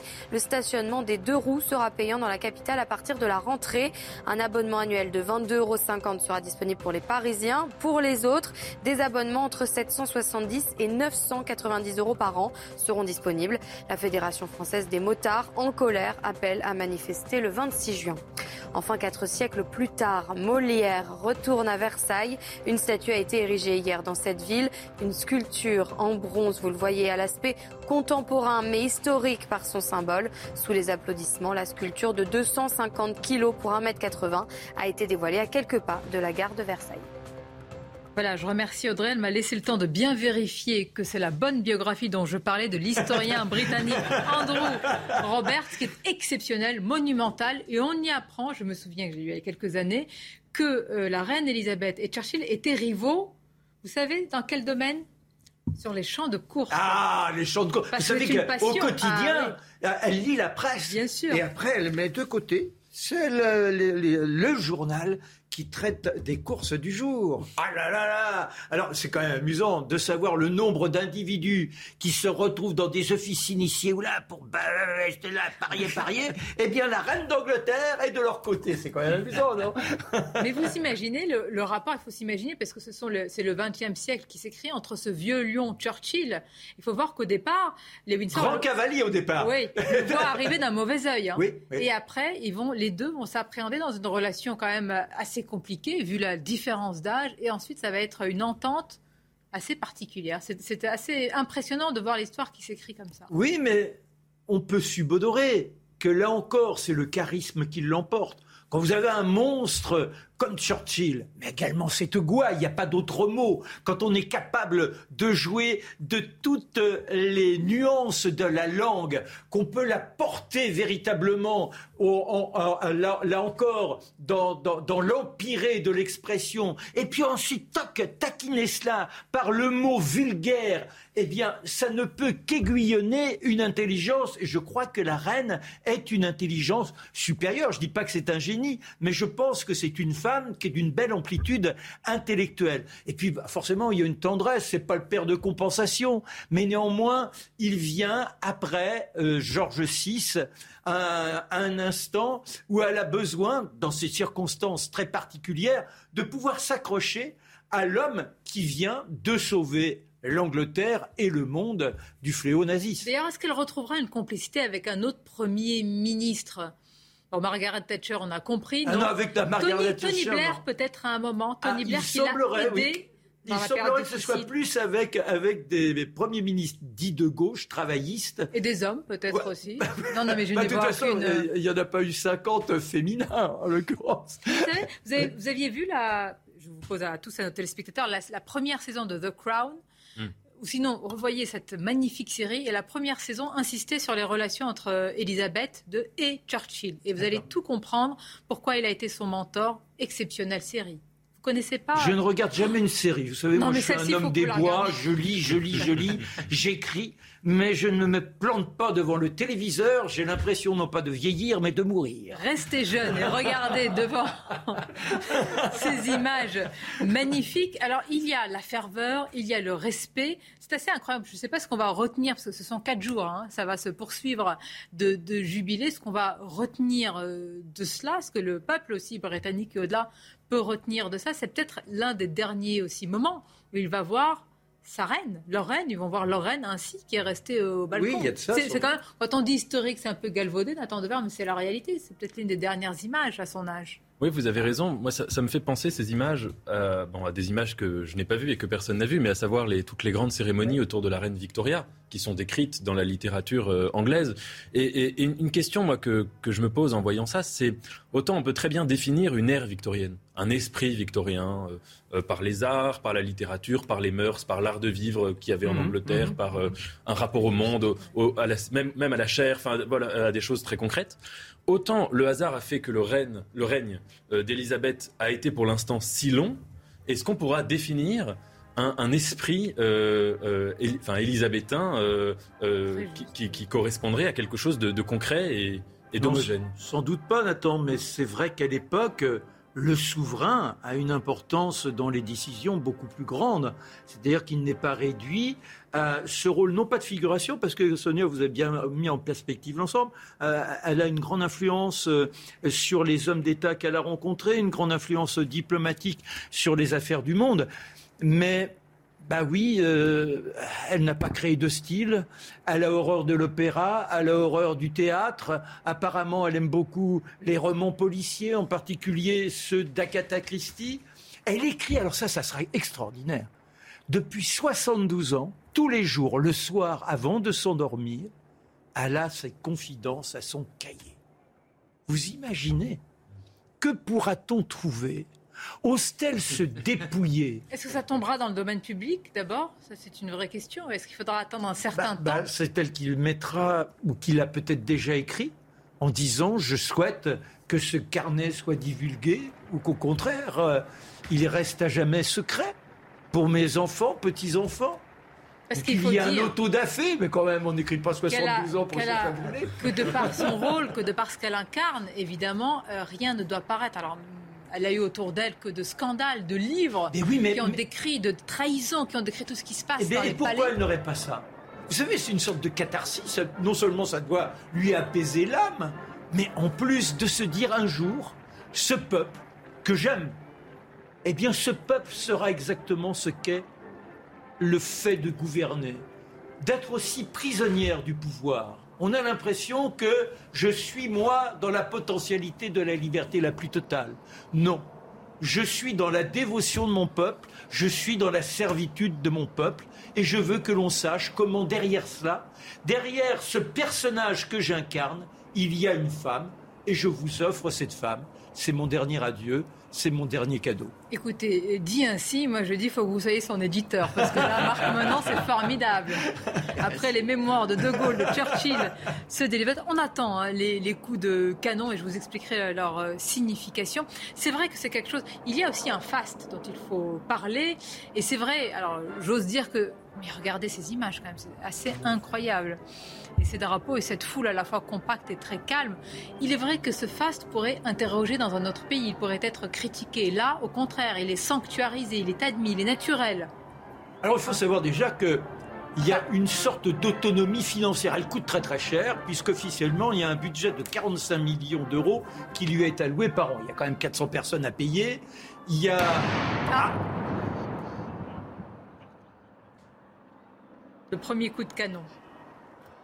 Il y a habituellement 21 tirs de canon lors des saluts royaux nationaux qui sont portés, je le précise, à 41 si les tirs viennent d'un parc ou d'une résidence royale et 21 supplémentaires si le monument se trouve dans la City of London, comme la Tour de Londres par exemple. Bah.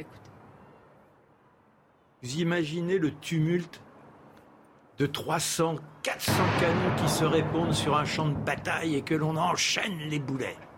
C'était cela que subissaient les soldats en ces temps-là. Il doit y avoir un esprit aussi euh, de, de communion et de, de j'allais dire, de, de réminiscence par rapport à l'histoire. C'est aussi cela. C'est, je pense que les Britanniques qui ont regardé leur reine au balcon ont vu toutes les pages d'un livre d'histoire se tourner. Bah là, moi, alors je sais pas, mes camarades, euh, ceux qui le ressentent, moi, la première image qui me vient, ce sont les guerres napoléoniennes. N'oubliez pas que c'était notre ennemi. Euh, euh, voulaient rien entendre, les salopards d'English.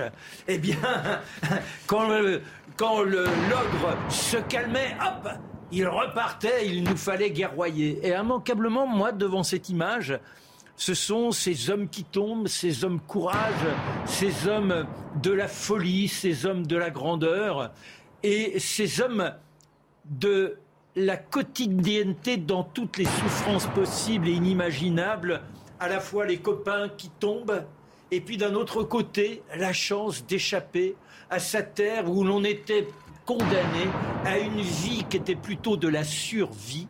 Et là, vous aviez l'Europe qui vous appartenait. Donc il y a quelque chose d'étonnant, mais moi je ne sais pas ce que vous ressentez, c'est pour ça que c'est important de rappeler que c'est le, le dernier chef d'État, cette reine, si on peut l'appeler ainsi, qui a connu la Seconde Guerre mondiale. Oui. C'est très important parce qu'elle porte en elle évidemment les cicatrices, les stigmates, tout cet imaginaire euh, que n'ont pas d'autres chefs d'État et les plus jeunes que nous avons nous en France ou ailleurs qui n'ont pas connu cette période.